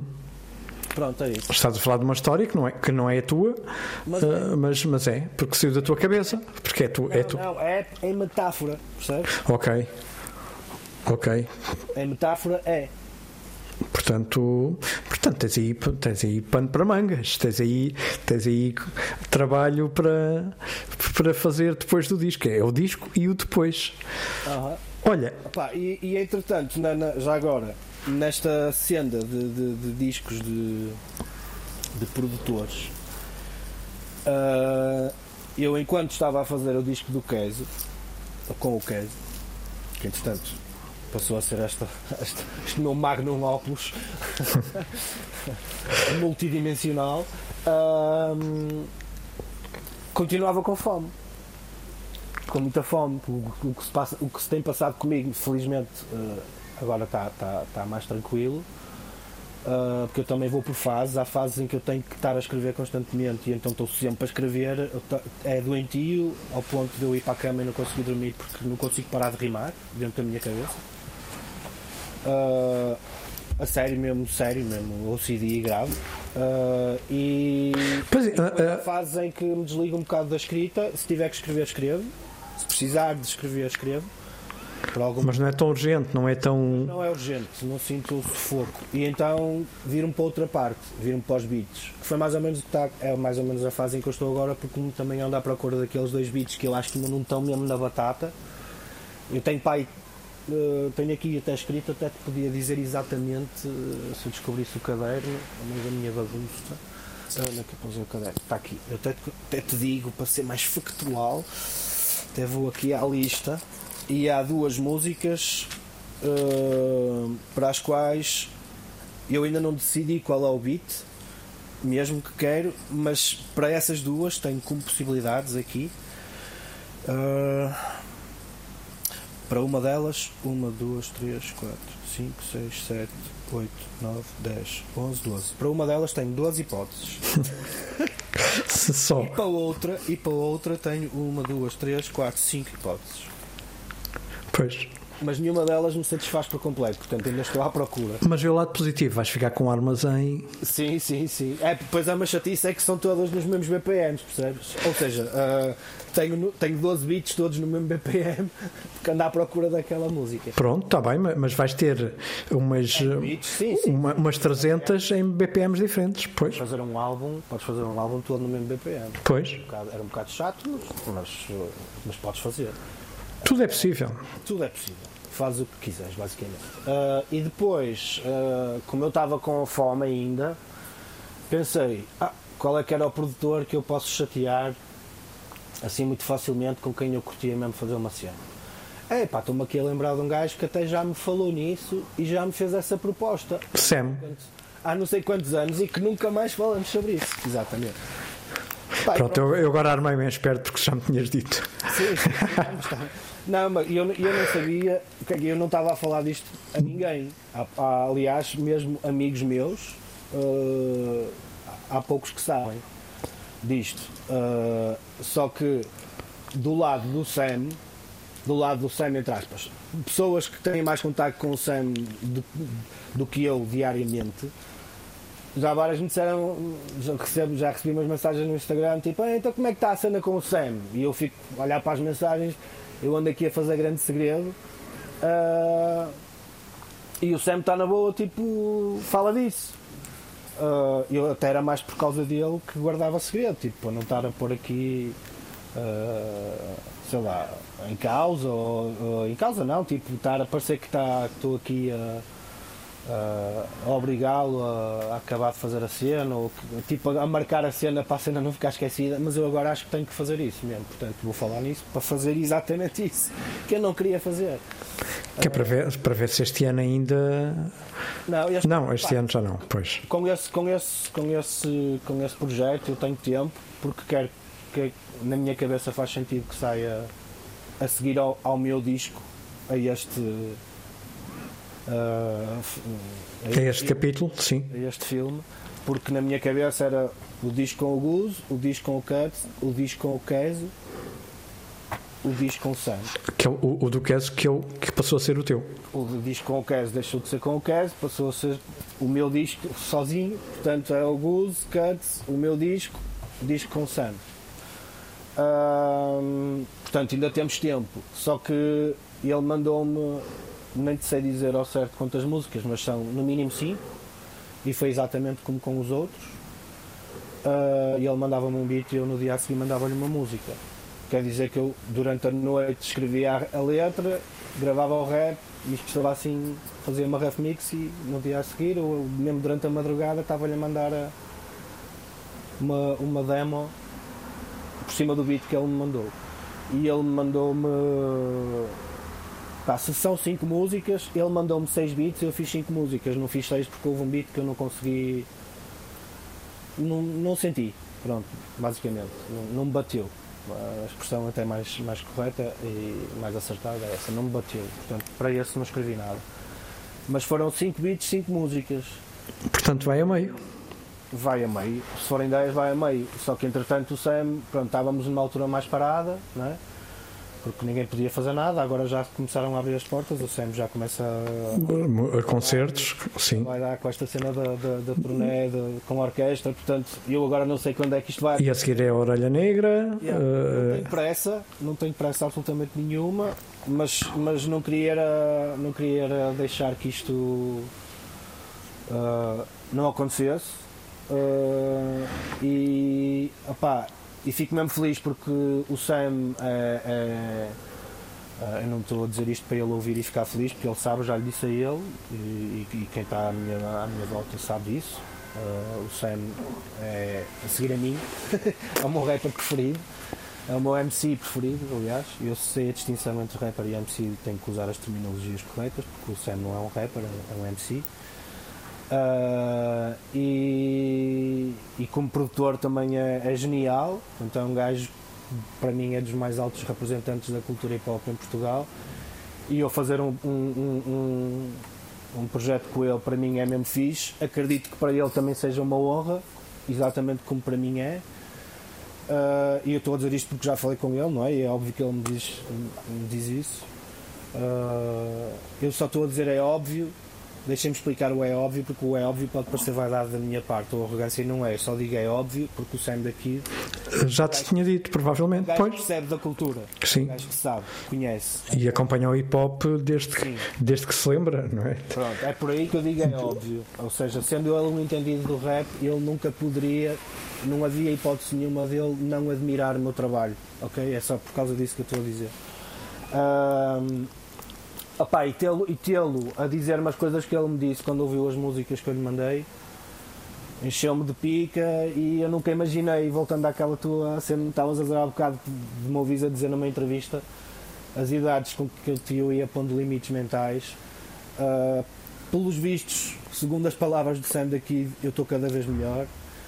Uh, e se eu estou cada vez melhor, não posso parar, não é? Porque se eu estou cada vez melhor com 80, eu vou partir a boca a toda a gente. Não há hipótese. eu não vou parar. Aos 80, eu quero chegar aí, eu quero chegar, a, quero chegar a onde já estive. Portanto, Olha, e, e, em 30 anos muda muita coisa. Uh, muita, aos 80, se calhar, uh, daqui a 30 anos, os 80 são os novos 40. Ah, se calhar. Ah, brinca, brinca. Eu não sei se tratei o meu, eu não sei se tratei o meu corpo suficientemente bem para isso ser possível, mas vamos Mas muita coisa vai ser possível nessa altura. Olha, vamos sair aqui um bocadinho da música para, para criarmos aqui um, uma, certa, uma certa discussão. Uh, tu continuas a gostar muito de futebol? E desse clube, desse tal clube, uh, estás, estás felicíssimo, vais ser campeão, não é? Quase. Vais ser. Uh, vai, vais, ao, vais a muitos jogos ao Dragão, não é? Não, não, não. Não, não? ok. Tem possibilidades financeiras para fazer. Mas eles deviam-te oferecer um lugar, qual é? Não, não entendo. Mas, mas, mas isso deviam todos os clubes, se calhar, uh, fazê-lo a pessoas que são simbólicas da sua cidade. Claro, não, não, não. Deram que vestiram a camisola. Sim, não consigo perceber. Que prejudicaram as suas vidas e as suas carreiras em alguns momentos por serem clubistas? Sim. Sim, acho que sim, mas não, mas não acontece. É pá, isso merecia uma, uma mensagem. Pronto, eu, eu a pensar que. Eu estava com certeza que estavas lá sempre, sabes? Daí, a, daí, daí esta. Uma- mas, mas, mas, por exemplo, não estou lá sempre, mas, vou ver um mas quando vou ver jogos escolho bem. Sim, eh, fo- foste. Fui aqui, há, fui aqui há, uns, há, uns, há uns dias, ou há umas semanas, fui ver um jogo ao Dragão. O Porto Sporting, queres ver? Não, não, os, os outros, os do outro lado. Ah, o- os meus, os meus. Eh, Eu, eu, eh, foi no fim do ano. Eu confesso que envi- enviei uma mensagem. Enviei uma mensagem ao teu treinador, ao qual ele obviamente não me ia responder em relação a isso, que era, oh, Mister, deixa lá disso, estou farto de levar, estou farto de levar porrada. Claro que essa parte ele não me respondeu, não é? Ah, e isto vem, vem num contexto que ele foi, ele eh, convidei-o nessa altura, para aí em novembro, no final de novembro, dezembro, para esta conversa, uma destas conversas que tem vários convidados, como é óbvio, eu sabia que ele ia dizer que não, não é? Eh, Ele não ia dizer que sim, porque ele só, só fala quando o campeonato acabar, se for campeão. Senão não fala, assim com, com essa vontade. E sim, fui, pá, fui machucado nesses dois jogos, sim. Epá, embora o segundo seja, seja, menos, seja menos machucado, mas fui, fui na mesma, não tive atitude. Tô- num- o meu clube está sem atitude nesta altura, mas olha, Olha, mas acontece. sabes que, sabes que eh, falando em futebol, vou-te vou-te- vou-te- vou-te dizer uma coisa. Eu sou um bocado ah, personalidade dupla no que toca ao futebol. Porquê? Ah, se, eu, se, eu, se eu acho, ou se, melhor dizendo, se eu sinto Ahm, e também te posso explicar porquê, se quiseres. Aliás, se calhar começamos por aí.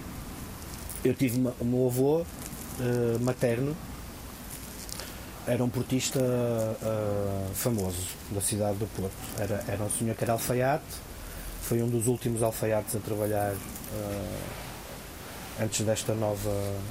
Antes desta nova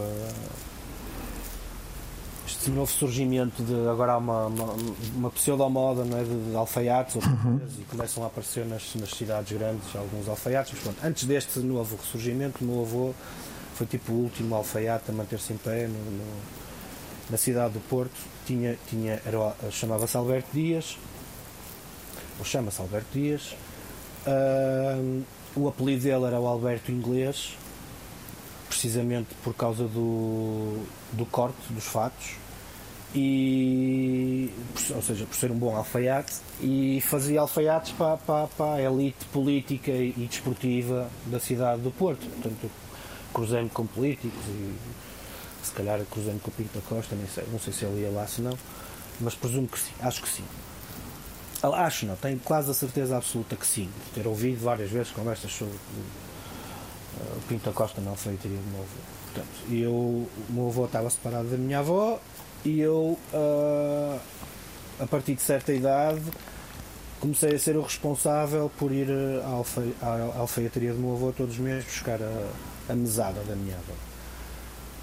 Ah, não convivi muito com ele, ah, mas ah, ou ele ou o meu tio materno, portanto irmão da minha mãe, logo quando eu era não tipo bebê, mas, mas em criança meteram-me como sócio.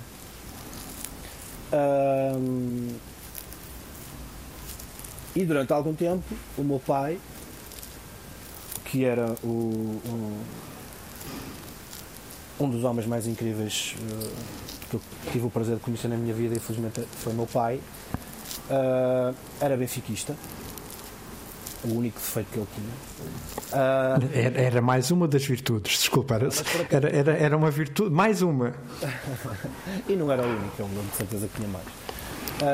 Não, tinha muitas, era mais uma. Era isso que eu estava a dizer, era mais uma. Mais uma virtude.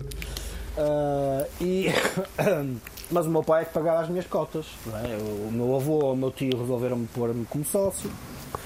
Ah, mas quem pagava as cotas era o meu pai, não é? que não pagava cotas de, do clube dele para ele, mas pagava as cotas para o filho ir ver os jogos do clube rival. O que já de per si revela um, um grau de, de, de, de, maturidade intelectual acima da média. Uh, portanto, tive assim um período em criança em que ia, em que ia frequentemente ao futebol com esse meu tio. Uh, e tive assim um período em criança em que, pronto, portista máximo, quando o Porto foi campeão europeu a primeira vez, portista máximo, uh, com a camisola do futre, festejar na rua, na varanda. Do, do, outro meu vizinho, não é? é? Do outro meu vizinho, o futre. Do teu vizinho, exatamente. Uh, opá, e depois, quando chego ao liceu, uh, tipo ali, adolescência, não, no liceu, não, desculpa, no liceu tinha um amigo na minha turma uh, que também era portista, portanto, e comecei, entretanto deixei ali, depois da tipo primária, ciclo ali durante um tempo assim meio paradito, que deixei de ir. Uh, uh, mas depois quando voltei quando foi para o liceu voltei a ir com esse com esse meu colega de turma e ver muitos jogos. Uh, isto no, nas Antas. Sim na, na, no, no antigo estádio ainda. Sim isto tudo nas Antas. E depois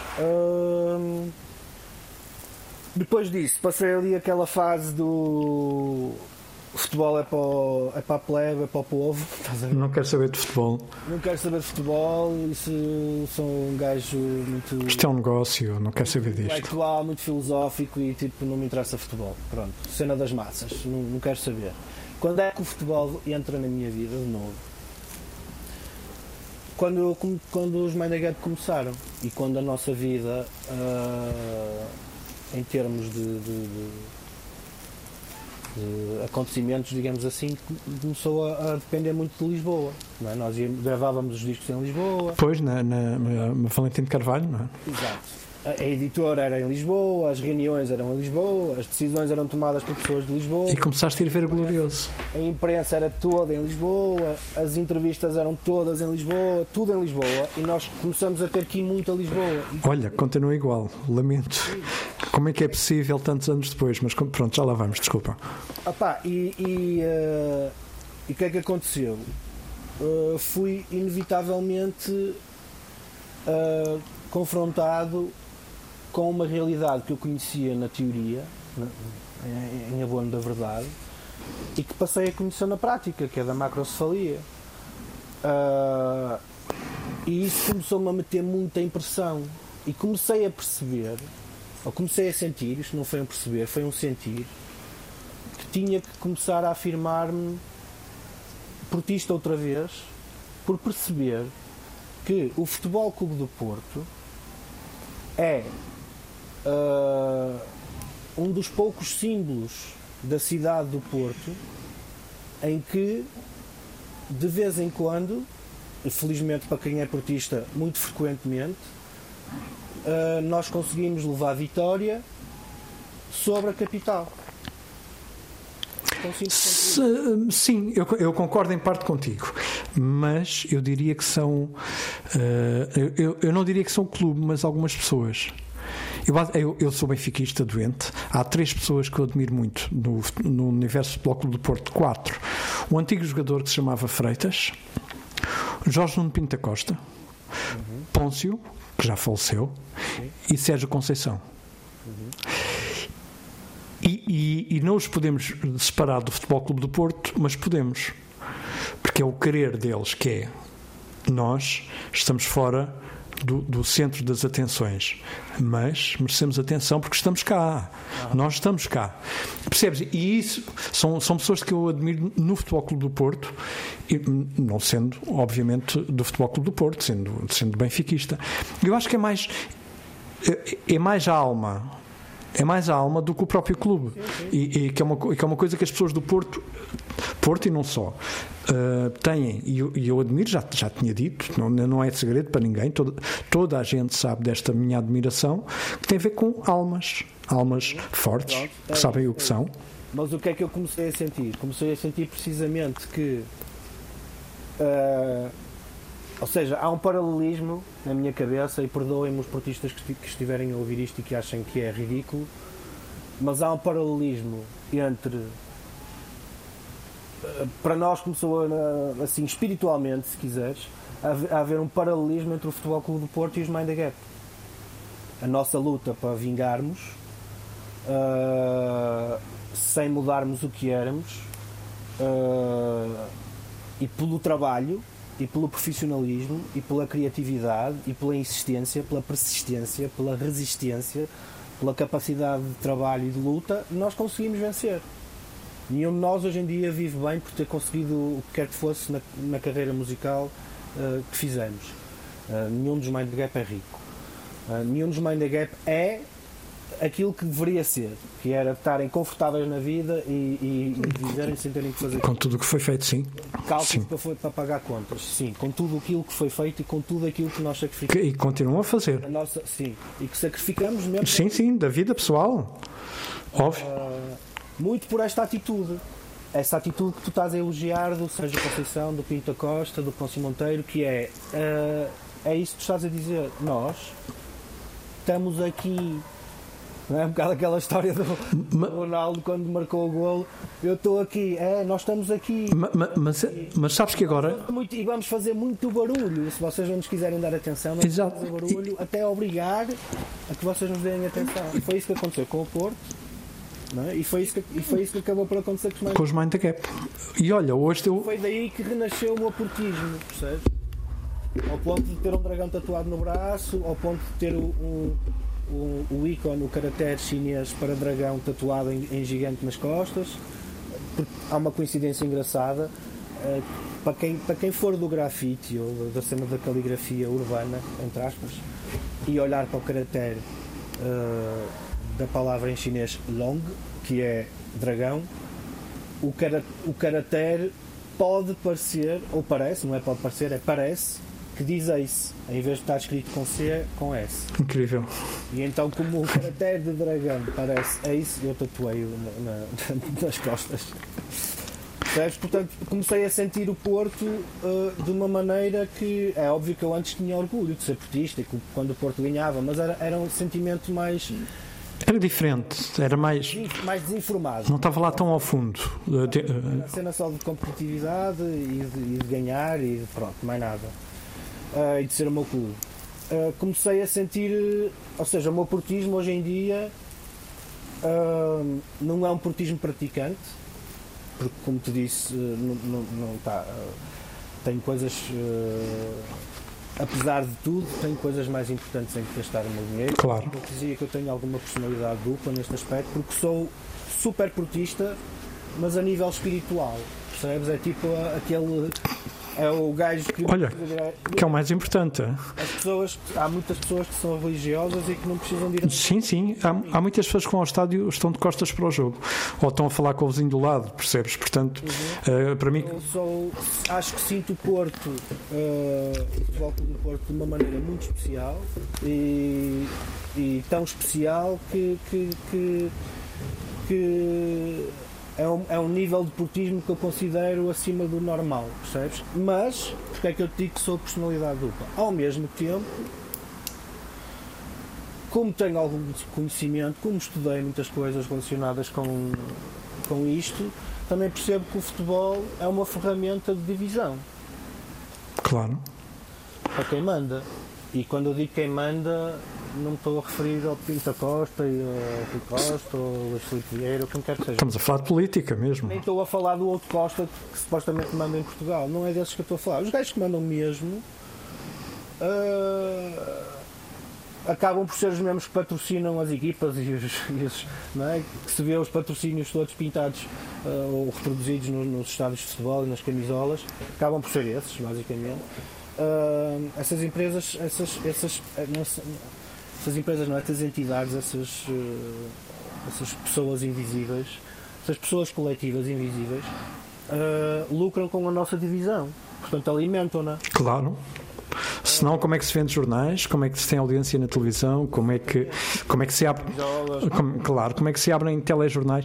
Mas, mas sabes que, que aí o meu clube, o, o meu Benfica, hum, tem uma falha que vê bem a falta que isto deu. Uh, tu estavas a falar da atitude do Futebol Clube do Porto e da, das pessoas que sentem o Futebol Clube do Porto, que têm que dizer: atenção, nós estamos aqui para jogar, para ganhar, nós estamos aqui. Uhum. Vê bem, passaram os anos e onde é que falta hoje esse pessoal? É para entrar em campo, é para ganhar, é para dizer nós estamos aqui para ganhar. Falta no Benfica. É incrível a volta, a volta total que dentro, portanto, no, no centro de Lisboa, há um clube que enquanto não fizer isso, não disser, pessoal, nós estamos aqui, nós estamos aqui e, e, a nossa mentalidade é para ganhar. Custo, custar, nós vamos ganhar. Uh, aconteceu. É incrível, não é? E, e, eles próprios não percebem, não, não, não, estão lá e não estão a perceber que é o que lhes falta, que é uh, esse, esse bater na mesa, esse dizer, mas não é bater na mesa, ah, o árbitro tirou, não, ah, o árbitro tirou muito, eu vou marcar dois. Ah, o árbitro 2, vou marcar 3. Uhum. Uh, e eu, isso, foi o que aconteceu com o Porto Pois, e é, o que, e, é, é o que está a fazer falta no Benfica. Eu não entendo como é que um, um clube, há, de há 3 ou 4 ou 5 anos para cá, não percebe que tem que falar com. tem que, tem que, tem que meter isso na cabeça dos jogadores. Tem que meter isso na. Ah, eu às vezes tenho vontade de chegar ao, ao Seixal, epá, deixem-me entrar aí ao balneário, deixem-me falar só 10 minutos com esses tipos. Só 10 minutos. Claro que não ia, não ia mudar, não ia mudar grande coisa. Não, sabes o que é que eu acho? Eu acho que uh, e, e, pá, e, e uh, compreendendo que tu uh, queiras falar do Benfica e queiras mandar recados para os jogadores noite. não, não, eu mando mesmo. Não me apetece estar aqui a perder o meu tempo a falar do Benfica. Não, mas deixa-me. Deixa deixa sabes o que é que eu acho? Acho que. Epá, isto é uma, é uma conversa muito complicada. Porquê? Eu acho que há uma genética de. genética, entre aspas, uh, porque isso nos clubes, por exemplo, não deixa de ser engraçado.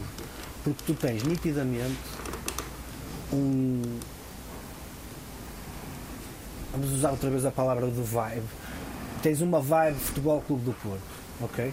O Porto pode ter uma equipa com um nigeriano, um angolano, um, um japonês, um mexicano, um venezuelano, um português de, do Alentejo, um português de Trás-os-Montes, um português dos Açores, um português da Madeira. Epá, fazer um mix de todas as nacionalidades. Não é? e, e a equipa vai sair uma equipa a Porto. Independ... Vão dar o litro, vão remar, vão dar. Espera, espera, espera. Independentemente do treinador, e acredito eu, no futuro, que isso demora o tempo que tiver que demorar e o tempo que tiver que ser, porque gostamos muito de o ter, quando mudar o presidente eu acredito que vai continuar a ser. E eu não, eu não, eu não sei, uh, no outro dia conversava com a minha mulher sobre isto. Tipo, porque é que é assim? Porque é que, porque é que dizem o futebol inglês? O Liverpool é uma equipa que pratica um futebol inglês espetacular. Mas tu vais a ver, e o gajo que marca os gols é o Diogo Jota. Não é? é. E, o, e, os outros jogadores, quantos ingleses é que lá estão? O treinador não é inglês. Portanto, porque é que aquilo é futebol inglês? Estás a perceber é que sim, sim, sim, sim, sim. Que há coisas que ultrapassam, se calhar, a, a, realidade mais física, mais palpável, não é? e que acabam por influenciar essa mesma realidade. Ou seja, há um espírito Porto, há uma mística, que é desde sempre publicitada e que é um bocado a nossa bandeira uh, para nós próprios e para todos os jogadores que entram na equipa. Há uma bandeira, há uma mística. Esta mística tem que ser mantida. E, e o curioso é é uma mística muito semelhante à da cidade. Okay? A, a, a, a mística, os valores que, que, que, que, que norteiam o Futebol Clube do Porto são os valores que norteiam a, a gente daqui.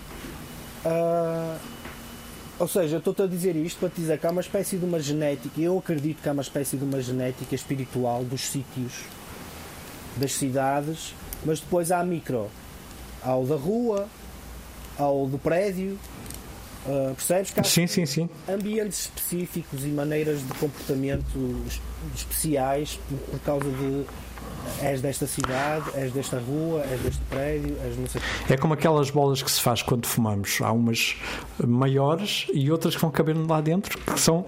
Que são Mas só fumo na mesma exatamente. da mesma coisa. Exatamente. Ahm, ou seja, isto, isto, isto- esta volta toda para, ir, para, ir ao- para passar pelo Porto, mas para ir ao Benfica, que é. Eu sempre que vejo a apresentação, por acaso, não é? A fazer zapping, eu não ando à procura destas coisas, mas sempre, ou no jogo, ou, ou no jogo, ou no. Ou nas primeiras. eh, eu, eu não vou. Não, não vejo. Sim, no jogo, no jogo, no jogo. Sim, no jogo. É, é o, é o jornal que eu normalmente vou à internet ver as, as, as, as notícias do dia. Ahm, e, vê e, e tem dos jogadores, todas as equipas, obviamente. E normalmente as parangonas dos jogadores do Benfica, sempre, quando são apresentados, é, cheguei ao maior clube português. Para mim é um prazer estar a jogar na melhor equipa portuguesa, na maior equipa portuguesa, na maior instituição desportiva portuguesa. Ou seja, isto é o discurso que lhes é incutido. E eu acho que para o currículo eh, mais próximo, não é? no passado mais próximo, o currículo, ultimamente o currículo do Benfica, este discurso não devia ser adotado. Sim, porque não, não é verdadeiro. Tá. Não, não está a acontecer. não corresponde à verdade e depois induz os jogadores, na minha ótica, a, o- o- a mentalidade que incutem no jogador é logo aquela mentalidade tipo novo rico. Ah, percebes? Agora estou aqui na boa, não preciso fazer nada. Cheguei, cheguei ao sítio, não é? Naquele. Cheguei ao sítio, estou aqui, tipo, agora vai tudo correr de feição, vai tudo acontecer, porque cheguei ao maior clube nacional. E se Portugal é este país ico, não é? Tipo, se este é o maior clube nacional, isto aqui deve ser tudo favas contadas. E eu acho que é isso que acaba por acontecer. Que, que, que- que parece que, que, que não há. É o chamado facilitismo, não é? É o facilitismo. É um bocado, as coisas parece, parece que alguém lhes disse que, que as coisas acontecem na mesma. Percebes? Que não têm que se esforçar muito porque as coisas vão- acabam por acontecer na mesma. Eu não sei se lhes dizem ou não. Se dizem, eu gostava de saber porque é que têm essa certeza. Eu, sabes, que eu, sabes que eu acho que eles devem chegar, eh, devem, devem ser mostrada a, a casa, dizem isto e aquilo, mas diretamente com, eh, de futebol, com os jogadores. Eu acho que não chegam a falar. Parece isto parece-me quase gozo, mas, mas sinceramente parece-me que é o que acontece. Depois, eh, há outra questão para mim que se calhar tem alguma importância. E isto, e isto é engraçado porque se estamos a falar de genética de cidade, tens dois clubes que ficam aí um em frente ao outro, a genética, a não ser que haja, também há uma de certeza, certeza, não é? Que depois há a genética de um lado da, da circular e do outro lado da circular. Eh, mas, mas em termos de- de- de- de- quando eu dizia, quando eu faço uma relação entre o espírito do Porto e do Futebol Clube do Porto e o espírito da cidade, das pessoas da cidade, se a gente passar para o Benfica, eu acho que há uma coincidência também. Eu também, também acho que eh, é óbvio que não é toda a gente e, e, e há, há, há- muitos, largos milhares de pessoas em Lisboa que trabalham muito, é? Te- basta, basta entrar num metro às 7 da manhã ah, ou entrar num metro às 7 da noite ah, para se perceber isso. Ah, mas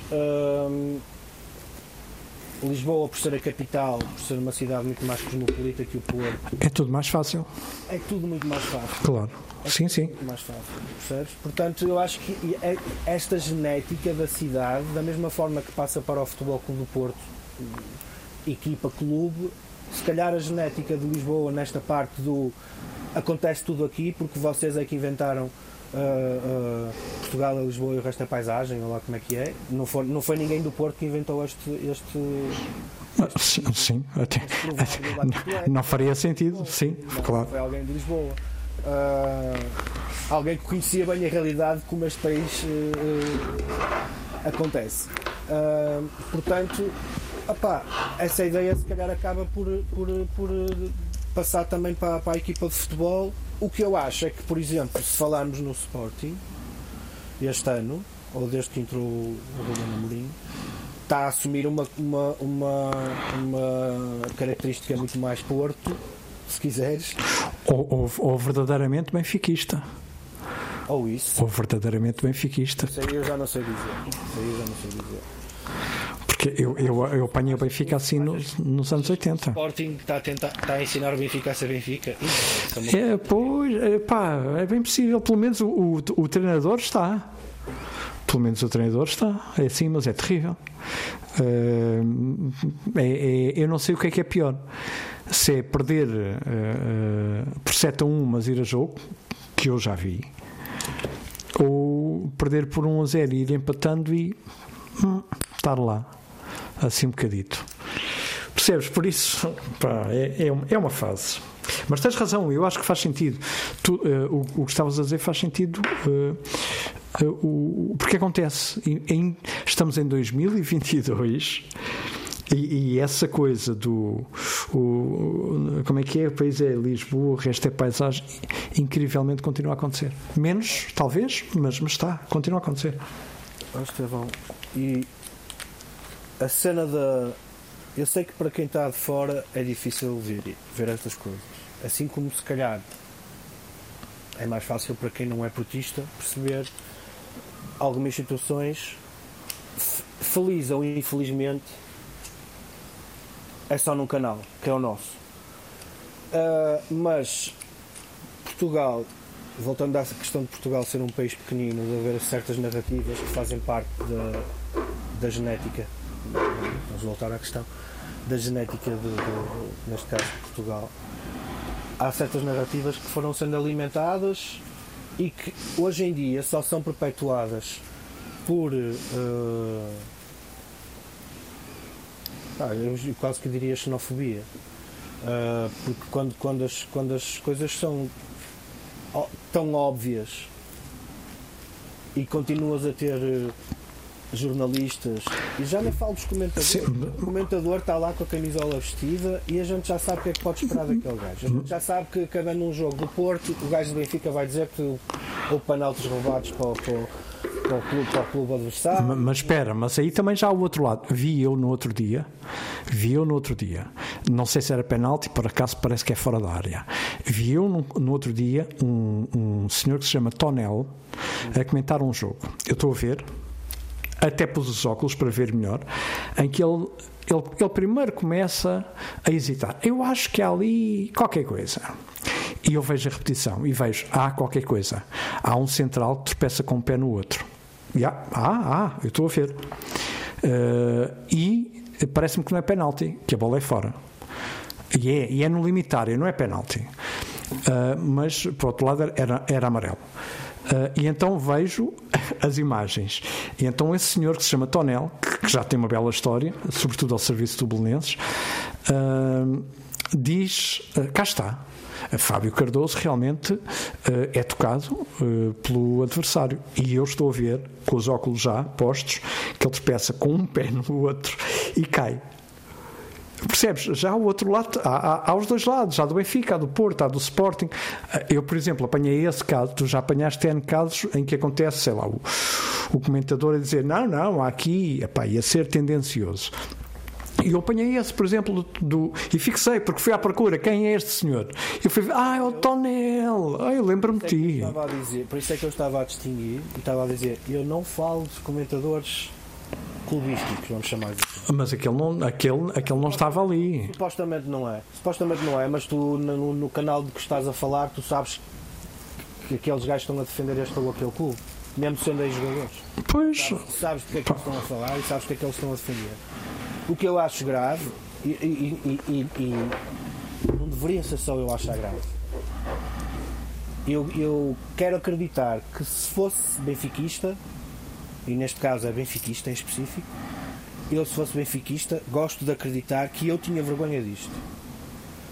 Que é o escândalo de haver repórteres, jornalistas, gajos que estão a apresentar o telejornal que não conseguem disfarçar. E então quando falam do Futebol Clube do Porto, há sempre qualquer coisa. Percebes? Parece que as vitórias nunca são vitórias. Sim, sim, sim, sim. Parece que. Parece que. Pá, mas um gajo que foi campeão europeu, vocês acham que é o Pinto da Costa que tem poder para andar a, a pagar dinheiro a alguém para ganharmos campeão europeu? Estão a brincar? Os, no- os treina- os treinadores e os jogadores que saíram das nossas equipas europeias são, dos- são dos melhores jogadores do mundo e dos melhores treinadores do mundo. Como é que ainda hoje se consegue continuar a alimentar a narrativa de que o Porto só ganha porque tem o Pinto da Costa? E depois, como é que alguém consegue alimentar durante tantos anos em Portugal, num país com os quilómetros, os quilómetros que tem de cima a baixo e com os milhões de habitantes que tem, com a história, com a história tão curtinha, a liberdade em Portugal, a liberdade de expressão é mais nova do que eu. Sim, sim, sim. É verdade. É mais nova. Ah, portanto, como é que num país destes, em que o país está, em que o poder está na capital, há muito mais tempo do que há liberdade, como é que alguém consegue convencer de que o gajo mais corrupto do futebol nacional é um gajo da cidade do Porto? Isto é impossível. Para mim, tentarem me convencer disto é logo o primeiro sinal de estupidez de alguém. Porque estás-me a tentar convencer que um bimbo, como dizem as pessoas de Lisboa, que um bimbo do Porto, que an- durante décadas bastava passar a Ponte Dom Luís já estava a perder, ok? E tu vais-me tentar convencer que este gajo é o gajo mais corrupto do futebol em Portugal. Quando os clubes de Lisboa,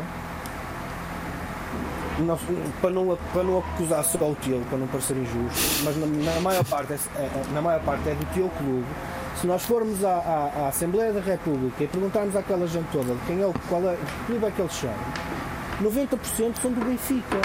Hoje talvez não, mas a, a maior, porcentagem, sim. E é assim há décadas.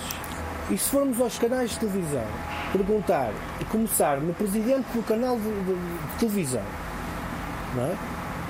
Começar logo no, no chefe, no presidente, no gajo que tem as ações, no maioritário, e começarmos aí e acabarmos na empregada de limpeza, 90% vão ser benfiquistas.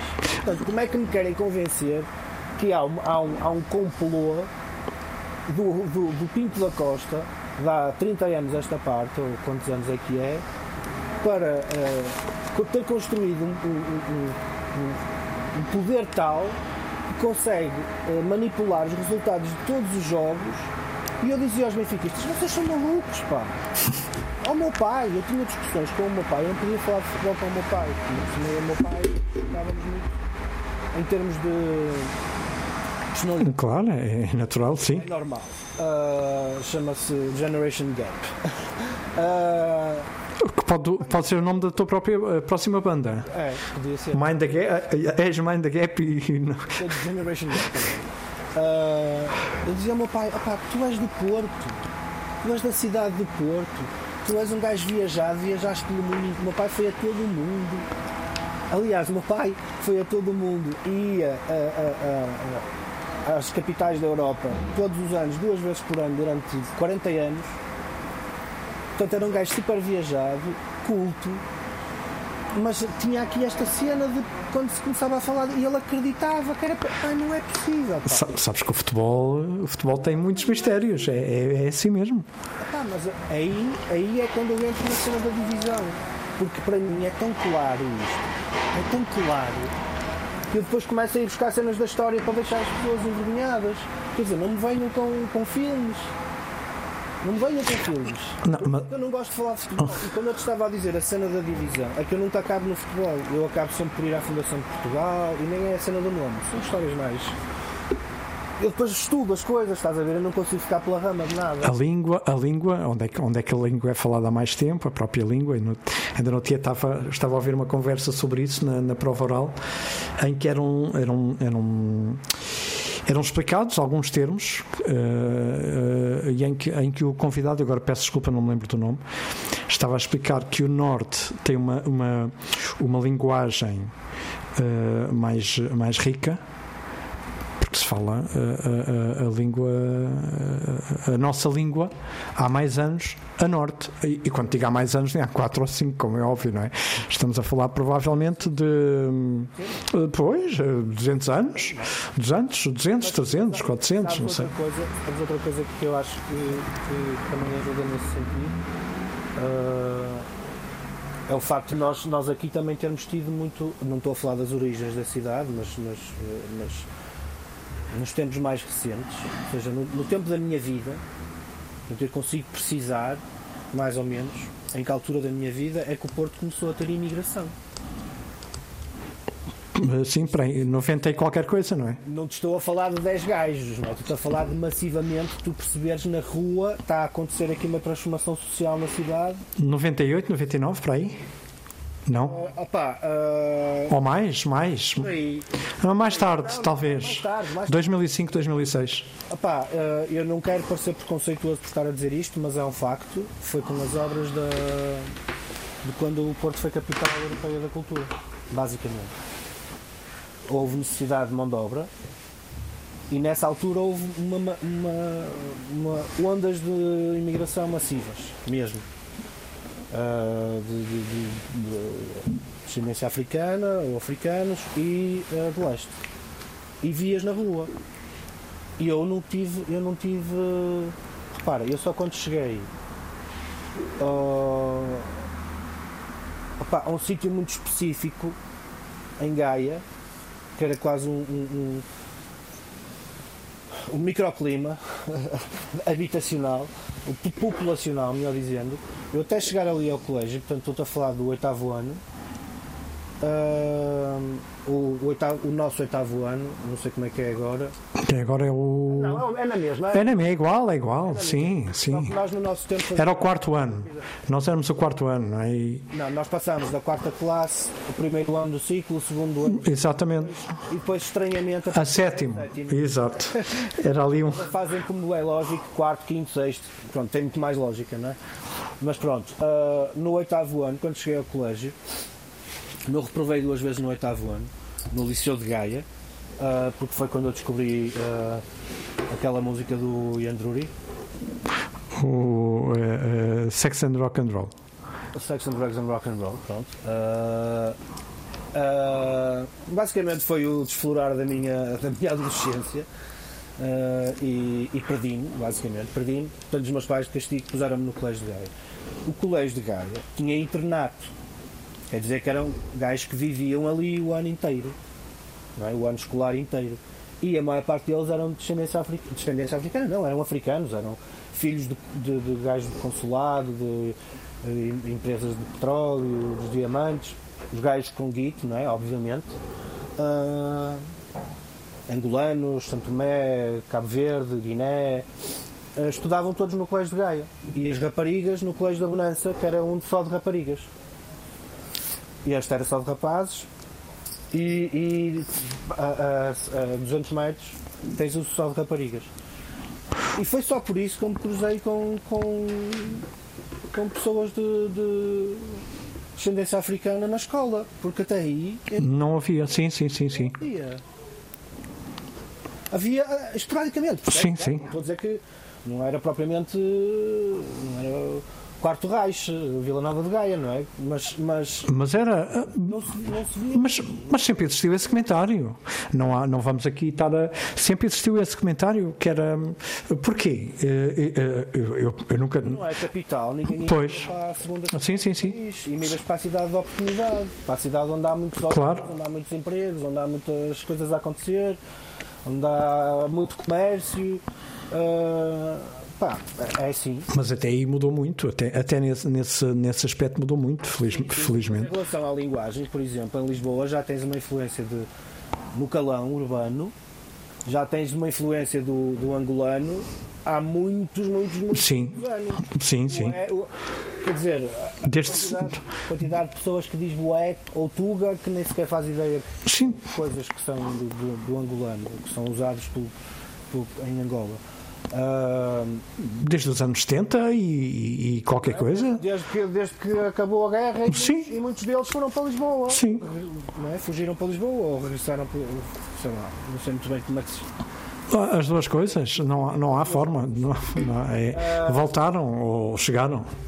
Aqui, aqui no Porto ah, diz-se boé, mas é por influência de Lisboa, não é propriamente por, influ- por influência até se calhar do, do rap, não, não é propriamente por influência da imigração ah, de descendência, de descendência africana. Agora, agora pode começar a ser, porque já estão cá há tempo suficiente para terem começado e, e tem, tem, tem, tem influências a todos os níveis. eh, No consumo cultural, por exemplo, em Lisboa sempre houve mais abertura para, para, este, para este tipo de situações, pá, por causa disso, porque era uma cidade mais miscigenada, com mais influência de, de culturas externas ou estrangeiras até, uh, onde, onde era muito. Pá, quando nós começamos a ir para Lisboa no princípio dos anos 90, pá, no, 95, uh, já havia restaurantes de tudo em Lisboa. Sim, já sim. O mexicano, o, o comida mais americana, ou de, de o, o, sushi e os chineses, claro, os chineses aqui, por acaso até acho que o primeiro restaurante chinês que abriu em Portugal é no Porto. Por acaso.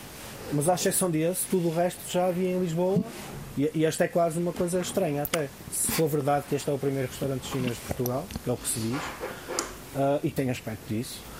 Uh, foi a única coisa em que nós acertamos primeiro em termos de culinária importada antes de, de, Lisboa. Quando nós começamos a ir para Lisboa, nós parecíamos uns, uns, uns parolinhos, sabe? Uns parolinhos. Mas não, não olha lá.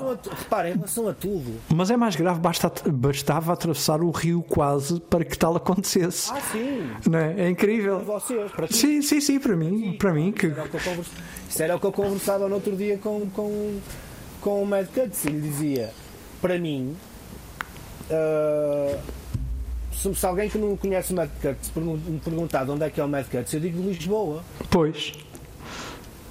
E, e, e... Que, é um, que, é um, erro que, que, muitas vezes se faz aqui, mas é um erro que eu cometo comigo próprio, porque, por exemplo, uh, aqui no Porto, se alguém, se alguém que não me conhecer me perguntar de onde é que tu és, eu digo que sou de Gaia.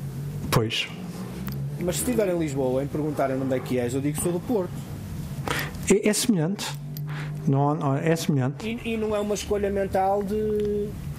Não é, é uma coisa que eu faço naturalmente, sei lá. É porque Gaia não é tão conhecido como o Porto e eu, para não ter que estar a dar muitas explicações às pessoas, digo que sou do Porto e do Porto toda a gente sabe o que é que é. É, é um bocado mais por aí. É, até por, por, por preguiça, se calhar. Mas aqui. Mas sim, vocês, então eu estava a dizer ao Mad Cuts, e, e se eu me sinto. Uh, Epá, isso são factos, isto são coisas que tu podes analisar todos os anos ou, ou, lá de quanto em quanto tempo há um orçamento que é destinado para as cidades e, tu vai, e isso está publicado. Claro, o que é para o que podes ir verificar e, e, percebes a quantidade. A diferença gigantesca, abismal de milhões ou de centenas de milhões, eu acho que deve chegar às centenas de milhões. Sim, sim, sim. Estes números são sempre assim, não é? Tipo, Tu... Não há cá três, é 110, 112. Sim, sim, tu paras numa autostrada e tem aquelas placas sabe, de obras, estás a ver? Às vezes um gajo cruza-se com essas placas de obras a dizer custo. vai custar. 82 milhões. Aí? aquilo dava, dava, para, pá, dava para acabar com a fome em uma rotunda na, uma rotunda quando a porcaria da cidade já não precisava mais de uma rotunda dava para acabar com a fome em muitos países. E ficas, oh, como assim? 80 milhões para isto? Pronto, então... são outras coisas são outras coisas. Mas há, há um... dizia o Cuts é isso, é que para ti a diferença ainda é pior porque eu estou-me a queixar mas eu estou no Porto, ainda assim Pois. Estou na, estou na segunda cidade do país. Agora, tu estás do outro lado do rio, para mim até estás em Lisboa, por isso é que eu te dizia, se me perguntarem, eu digo que o médico é de Lisboa, para, na minha cabeça tu até estás em Lisboa, mas tu passas uma ponte e passas para a cidade mais importante do país para uma aldeia, desculpa uma expressão, sem qualquer tipo de, de de, de, preconceito ou de estar aqui a querer. Para, cá, para casa é, não, é aldeia galega mesmo, Montijo. Faz sentido. Em termos daquilo que tu vês, do impacto visual quando entras Sim, é... na cidade, é completamente diferente. O aspecto das pessoas, o ar das pessoas é diferente. Uh, as pessoas a falar são diferentes. Eu acho que a atitude das pessoas é diferente. Claro. Sim. Em Lisboa é muito mais à cidade e eu acho que na margem sul as pessoas são um bocado mais próximas há um bocado mais o espírito. Há cada vez menos, mas, mas, sim, há. Sim, é claro que sim, porque, até porque cada vez menos pessoas conseguem viver em Lisboa, portanto cada vez vai haver mais gente a ir morar para onde. É? Claro. Próximo de Lisboa. Próximo de Lisboa, claro. Não, e ainda há outro, há uma discussão que eu tenho uh, muitas vezes, muita, e quando digo muitas vezes, é muitas mesmo, com amigos meus de Lisboa, que é para eles a margem sul é tudo seguido. E eu tenho que lhes explicar: olha, do Seixal ao Montijo são 30 km. Do Montijo à Almada são 50. Portanto, pá, não é, ah, é já ali, pá, não é já ali, são 50 km de, de distância. Não é, não é estás no Pá. Moreiras e vou ao. Sim, ah, porque a Moita, o Montijo, é pá, ou uma coisa ou outra. Ah, o Seixal, o Barreiro, ou uma, olha, o Seixal e o Barreiro têm um, um, um rio. Há- há- tem que ser feita uma, uma ponte para, para ires do Seixal ao Barreiro sem ser pela autostrada. Portanto, pá, eh, não é tudo mesmo, E- mas existe. existe. Eu tenho, sinto-me à vontade para falar sobre isso, não é uma ofensa para ninguém de Lisboa, é uma ofensa para os meus amigos, porque di- dizem-me isto constantemente. Eh, opá, é, é a realidade. Olha, é isso, vamos embora. Acabamos, a- acabamos a falar do Benfica e de Lisboa. É bem, bem, e da Margem Sul, e do Montijo, e, e do Seixal, e de Gaia, eh, e de. Não, não falámos do, do, do- do- sei lá, não, não falámos de todo o Norte, porque eu- não conheço todo o Norte, infelizmente. Eu, fe- felizmente, pá, ah, a minha família era aquela família. Era? Sim, era, porque entretanto a minha família, nesta casa que eu estou a falar, está reduzida a duas pessoas, que é a minha mãe e a minha irmã. Mas ah, quando éramos mais, ah, a família ah, tradicional portuguesa ia passear ao domingo. E apesar de não sermos nada, nada a família típica do parolo, de, de- esta coisa do ir passear ao domingo, eu sempre odiei, que achava super parolo. Mas nunca foi. É, é- é- Dia que Sim. o pai tinha para ir passear. claro, é o dia de passeio, domingo, sempre foi, em todo lado, então em, em todo, em todo o mundo. fomos a muito. Sim, sim, sim. Fomos a muitos sítios. Fomos, conheci Portugal de cima a baixo, em passeios assim de, de domingo ou de fim de semana. Pá, e depois com os Mind Gap fui tocar a todo lado. Fui tocar eh, de cima a baixo, ilhas ah, incluído e, e tive, tive uma oportunidade grande de conhecer O, o país real, sim. o, o país real, conhecer vários Portugais, no fundo. Isso tudo- co- como isso estavas a dizer, como eu sou muito observador, paro muito tempo para pensar nas coisas, penso muito nas coisas, em quase tudo, fe- feliz ou infelizmente. E, ah, e gosto de pensar nestas idiosincrasias, gosto de. Sou aquele gajo de passar por uma placa com o nome de uma terra e ficar a pensar de onde é que veio este nome e depois Ir procurar e. Estudei muita coisa, há várias disciplinas que entram aqui, porque é que é este nome, se veio do latim, se isto é uma influência do- de, de tradição eh, espiritual ou esotérica da Terra antes de ser Portugal. Pronto, vou assim a, a, mil, a, mil, a mil sítios buscar, a mil disciplinas buscar informação, faço relação e depois gosto também de, perceber, estavas a dizer, de Montijo ou Barreiro ou Seixal, não é tudo igual. E depois há uma coisa que influencia muitas cidades, que é o tipo de, de atividade económica que se, que se faz, não é? que, da qual essa cidade ou essa localidade depende, e isso influencia muito a vida das pessoas. E a história, sim, como é que tudo começou, sim. E como é que as pessoas são. E, um, um pescador, se calhar, não tem o mesmo trato social ah, por ser uma pessoa que passa muito tempo no mar, ah, a, a conviver com as mesmas cinco pessoas, o, o que, o que valha, do que um- uma pessoa que, que, que mora num- numa terra onde a principal atividade é o turismo e que ele tenha um emprego relacionado com o turismo. Claro. Tem que atender bem as pessoas, tem que ser simpático, tem que ser agra- agradável. Estas duas pessoas podem viver a 5 km uma da outra e serem pessoas completamente diferentes por uma ser pescadora e a outra é, trabalha na recepção do hotel da, da vila. E eu gosto, go- paro tempo para pensar nestas coisas e, e em relação a tudo e depois eh, pronto, poderia simplificar a minha vida todo este conhecimento, mas na realidade não. Mas isso já sabemos, já sabíamos desde, desde o Fernando Pessoa que ele próprio se questionava, não é sobre o que é que seria mais, eh, mais positivo, digamos assim, se era ele ficava a olhar para os camponeses a trabalhar nos campos e a perguntar-se eh, o, que, que é que era melhor, se era, se era interrogar-se como ele se interrogava ou viver Ou viver, de trabalho em que não há grandes aspirações e que é uma dúvida eterna. sim, Não, não há nada a fazer. há ser, se calhar só sabemos a resposta quando passamos para o lado de lá. Ou, ou, ou, ou então, ou nem, tem a pessoa que nem isso.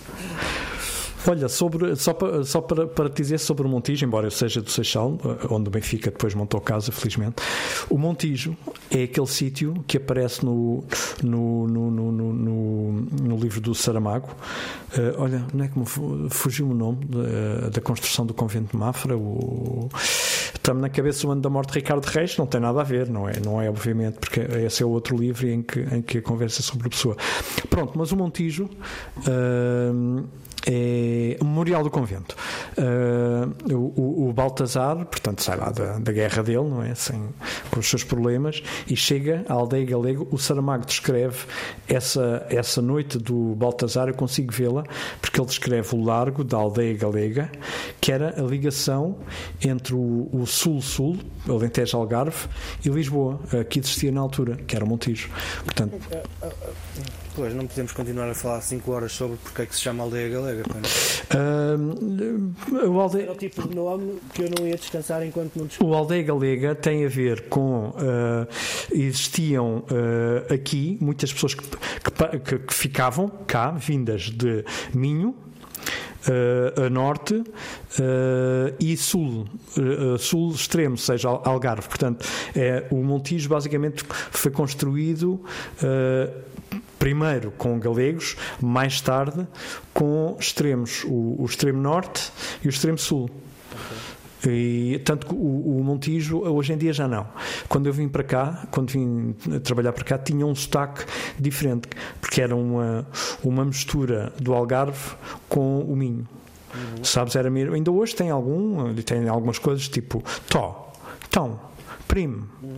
Uh, percebes? Ainda tem algumas, algumas nuances, mas poucas.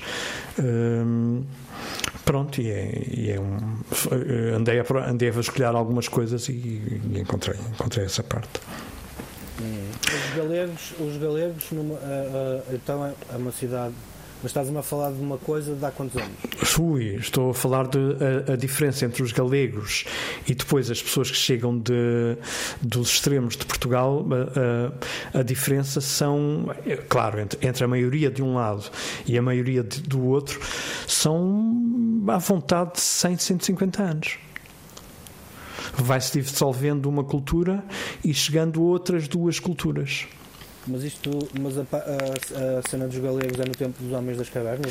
É? Não, não, não, não, é, é, não, é mais à frente. É, estamos a falar aqui da quando quando havia o Império Galaico. Hum, sim, estamos a falar, não, não sei, não sei, não sei ao certo quando é que estamos a falar.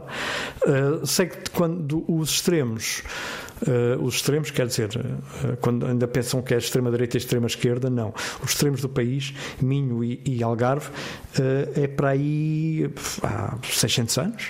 olha que o Minho não é extremo de, de nada, pá. Uh, não, Traz os montes. Uh, traz os montes, desculpa. Traz os montes. Não, eu quando digo, eu quando digo extremo é. Uh, em cima, a parte de cima do país, uh, portanto, acima do, acima do Porto, sim, acima do Porto, tens, tens razão, acima do Porto, exato, e, e, e, abaixo do, do Alentejo. Tu tens uma, mas tens fronteira com Espanha no Minho, também. Tens fronteira com, sim. Mas também, porque, porque, porque em, ai, como é que se chama o raio da Terra? Uh, eu sou, eu sou o pior tipo em, em geografia. Não, não, isto eu é, sou, eu sou. Uma terra, é uma terra onde eu lanchei muitas vezes, que é com os meus pais, com os mães da Gap. Uh, uma terrinha que eu. Uh, agora só me vem Mirandela, mas não é Mirandela. Pá, é uma cidade que faz fronteira, atravessas de barco para a Espanha. E são uns metros. Uh, eu sou. Eu sou. O, Pronto, aí é minho. Pois. Uh, em Viana também pode. Não, em Viana é que podes passar de barco. Sim, em Viana é que podes passar de barco. Exato. Em Viana é que podes passar de barco. Essa, essa outra fronteira, que é, que é onde os espanhóis. Ah, é, é, é atravessas através da fronteira, sim. Sim, uh, e pá. Não foi, há muito, não foi há muito tempo que estava todos os dias no, no telejornal, sim. Da pandemia. Exatamente. Uh, pronto, é essa terra. Que me desculpem os habitantes dessa terra que me estão a ouvir também, que eu não me estou a conseguir lembrar. Quem estiver a ouvir pode escrever à vontade, ou para mim ou para o Waze, que nós, que nós é assim, nós respondemos à letra. Mas, mas eu, eu há bocado tive cuidado de dizer que era, era o melhor da turma nas disciplinas acabadas em IA, menos. Geografia, é verdade. Não foi para rimar nem para fazer uma Era porque é mesmo é mesmo. Pois, é, cá dos meus. Eu, sou, eu, sou, eu saio de casa uma hora antes dos sítios e perco-me com GPS. Portanto, imagina sem. Pá, já. Eu não sou de me, assim de me perder, perder mesmo na estrada. Agora com a idade começo a perder algumas aptidões. Mas eu acho que nasci com, nasci com ah, características para as outras pessoas são defeitos, eu consigo perceber. Ah, para mim tem alturas em que são, outras em que não. Ah, características que me, que me que me dão ah, aptidões para ser um Buda quase. Que é. Só que depois sou muito apaixonado por muitas coisas para poder ser um Buda. que Pois. Estou completamente desligado de é paixão e agarramento emocional. ou ligado, mas de outra forma leve.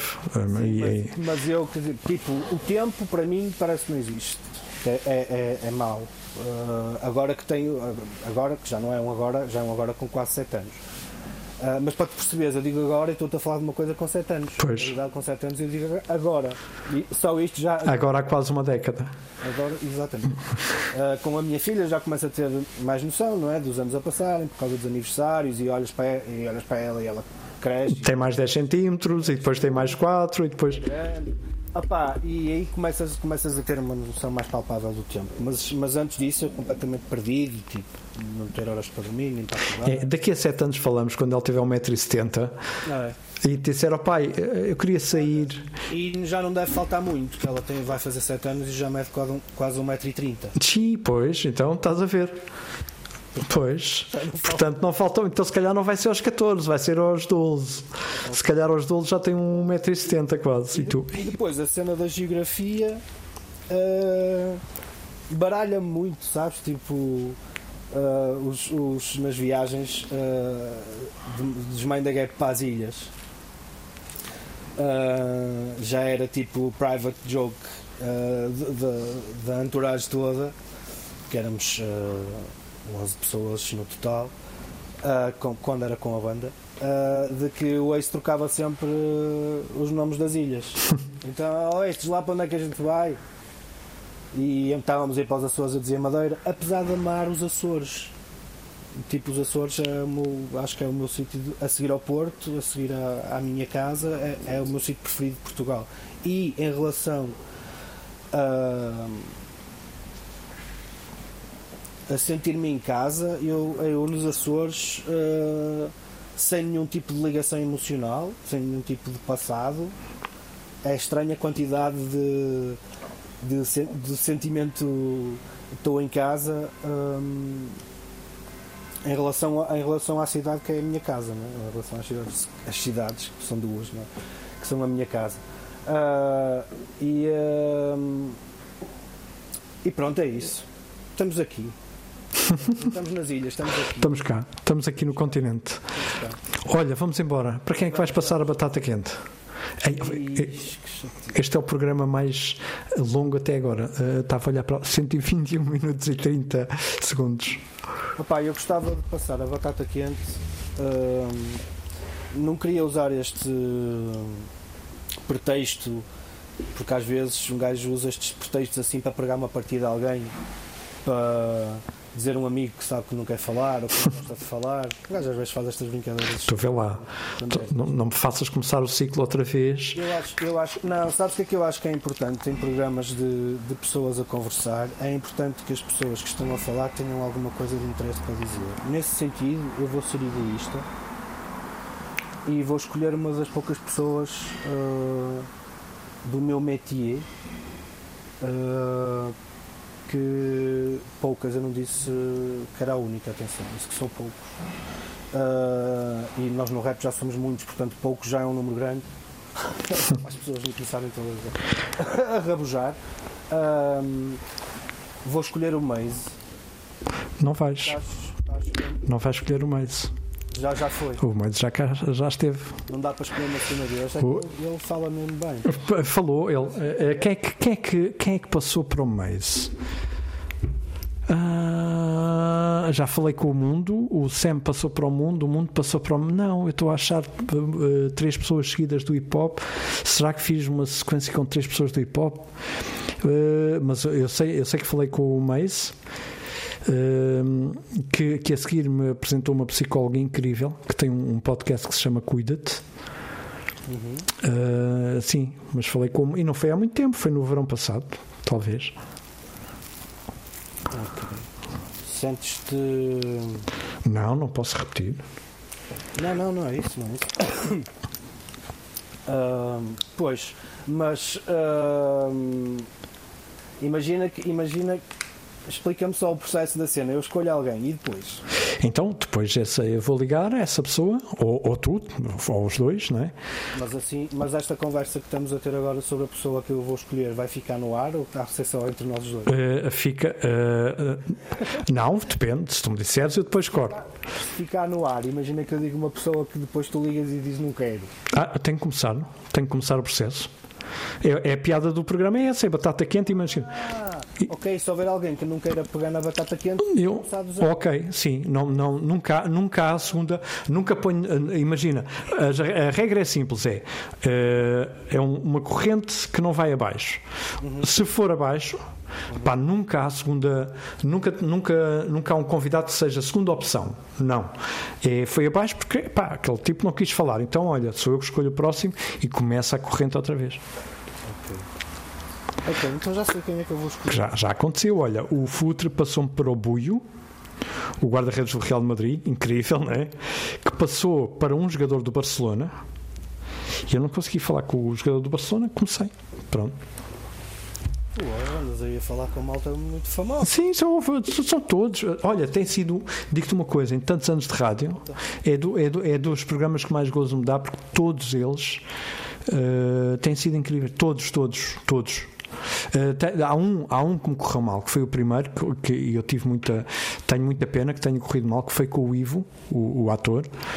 Uh, porquê? Correu mal porquê? Porque é muito curto, tem 3 minutos e ainda não foi, não foi feito com as condições que, que existem hoje, com esta plataforma, com o microfone, uh, que foi com o Ivo Canelas, e eu teve, tenho muita pena que. Pá, que tenha ficado aquilo só, 3 minutos de programa com três perguntas, é quase um resumo. Pronto. Olha, Opa, então eu acho que eu acho que já, já, já sei quem é que eu vou a quem é que eu vou passar a batata quente. Ah, e, e, e, e parecendo que opá, não, eu vou escolher a, ah, não sei, estou aqui, não sei como é que eu vou dizer isto. Ah, vou passar a batata quente à Ângela Rebelo,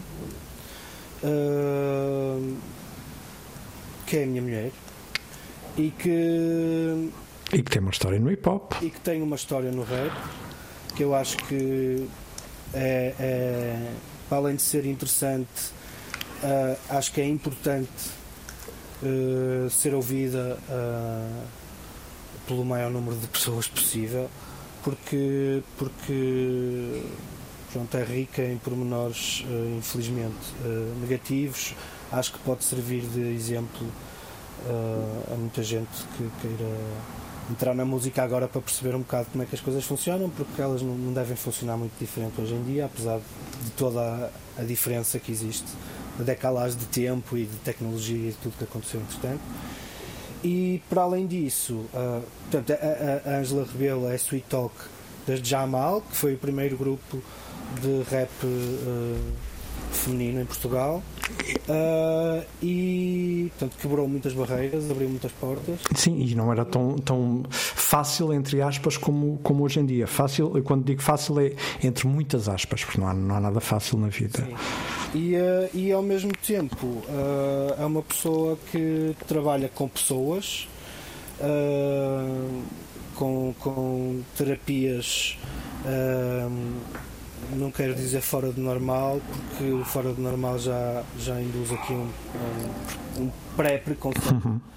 Mas eh, digamos eh, pouco habituais para aquilo que eu, que eu acho que tu tens conversado apesar de que uma psicóloga apresentada por- pelo André também podes, eh, pelo meio também podes ter ido por, por caminhos parecidos. Portanto, ela trabalha com, com, com terapias alternativas e, e, e, uma coisa que se chama mesa radiónica e acho que pode ser interessante também. À quarta-feira, Rui Estevão serve batata quente. Uma corrente que não vai abaixo. Quarta-feira, 9h20 da noite, na Antena 3. E a qualquer hora no RTP Play, Spotify e Apple Podcasts. Batata quente. Passa a outro e não ao mesmo.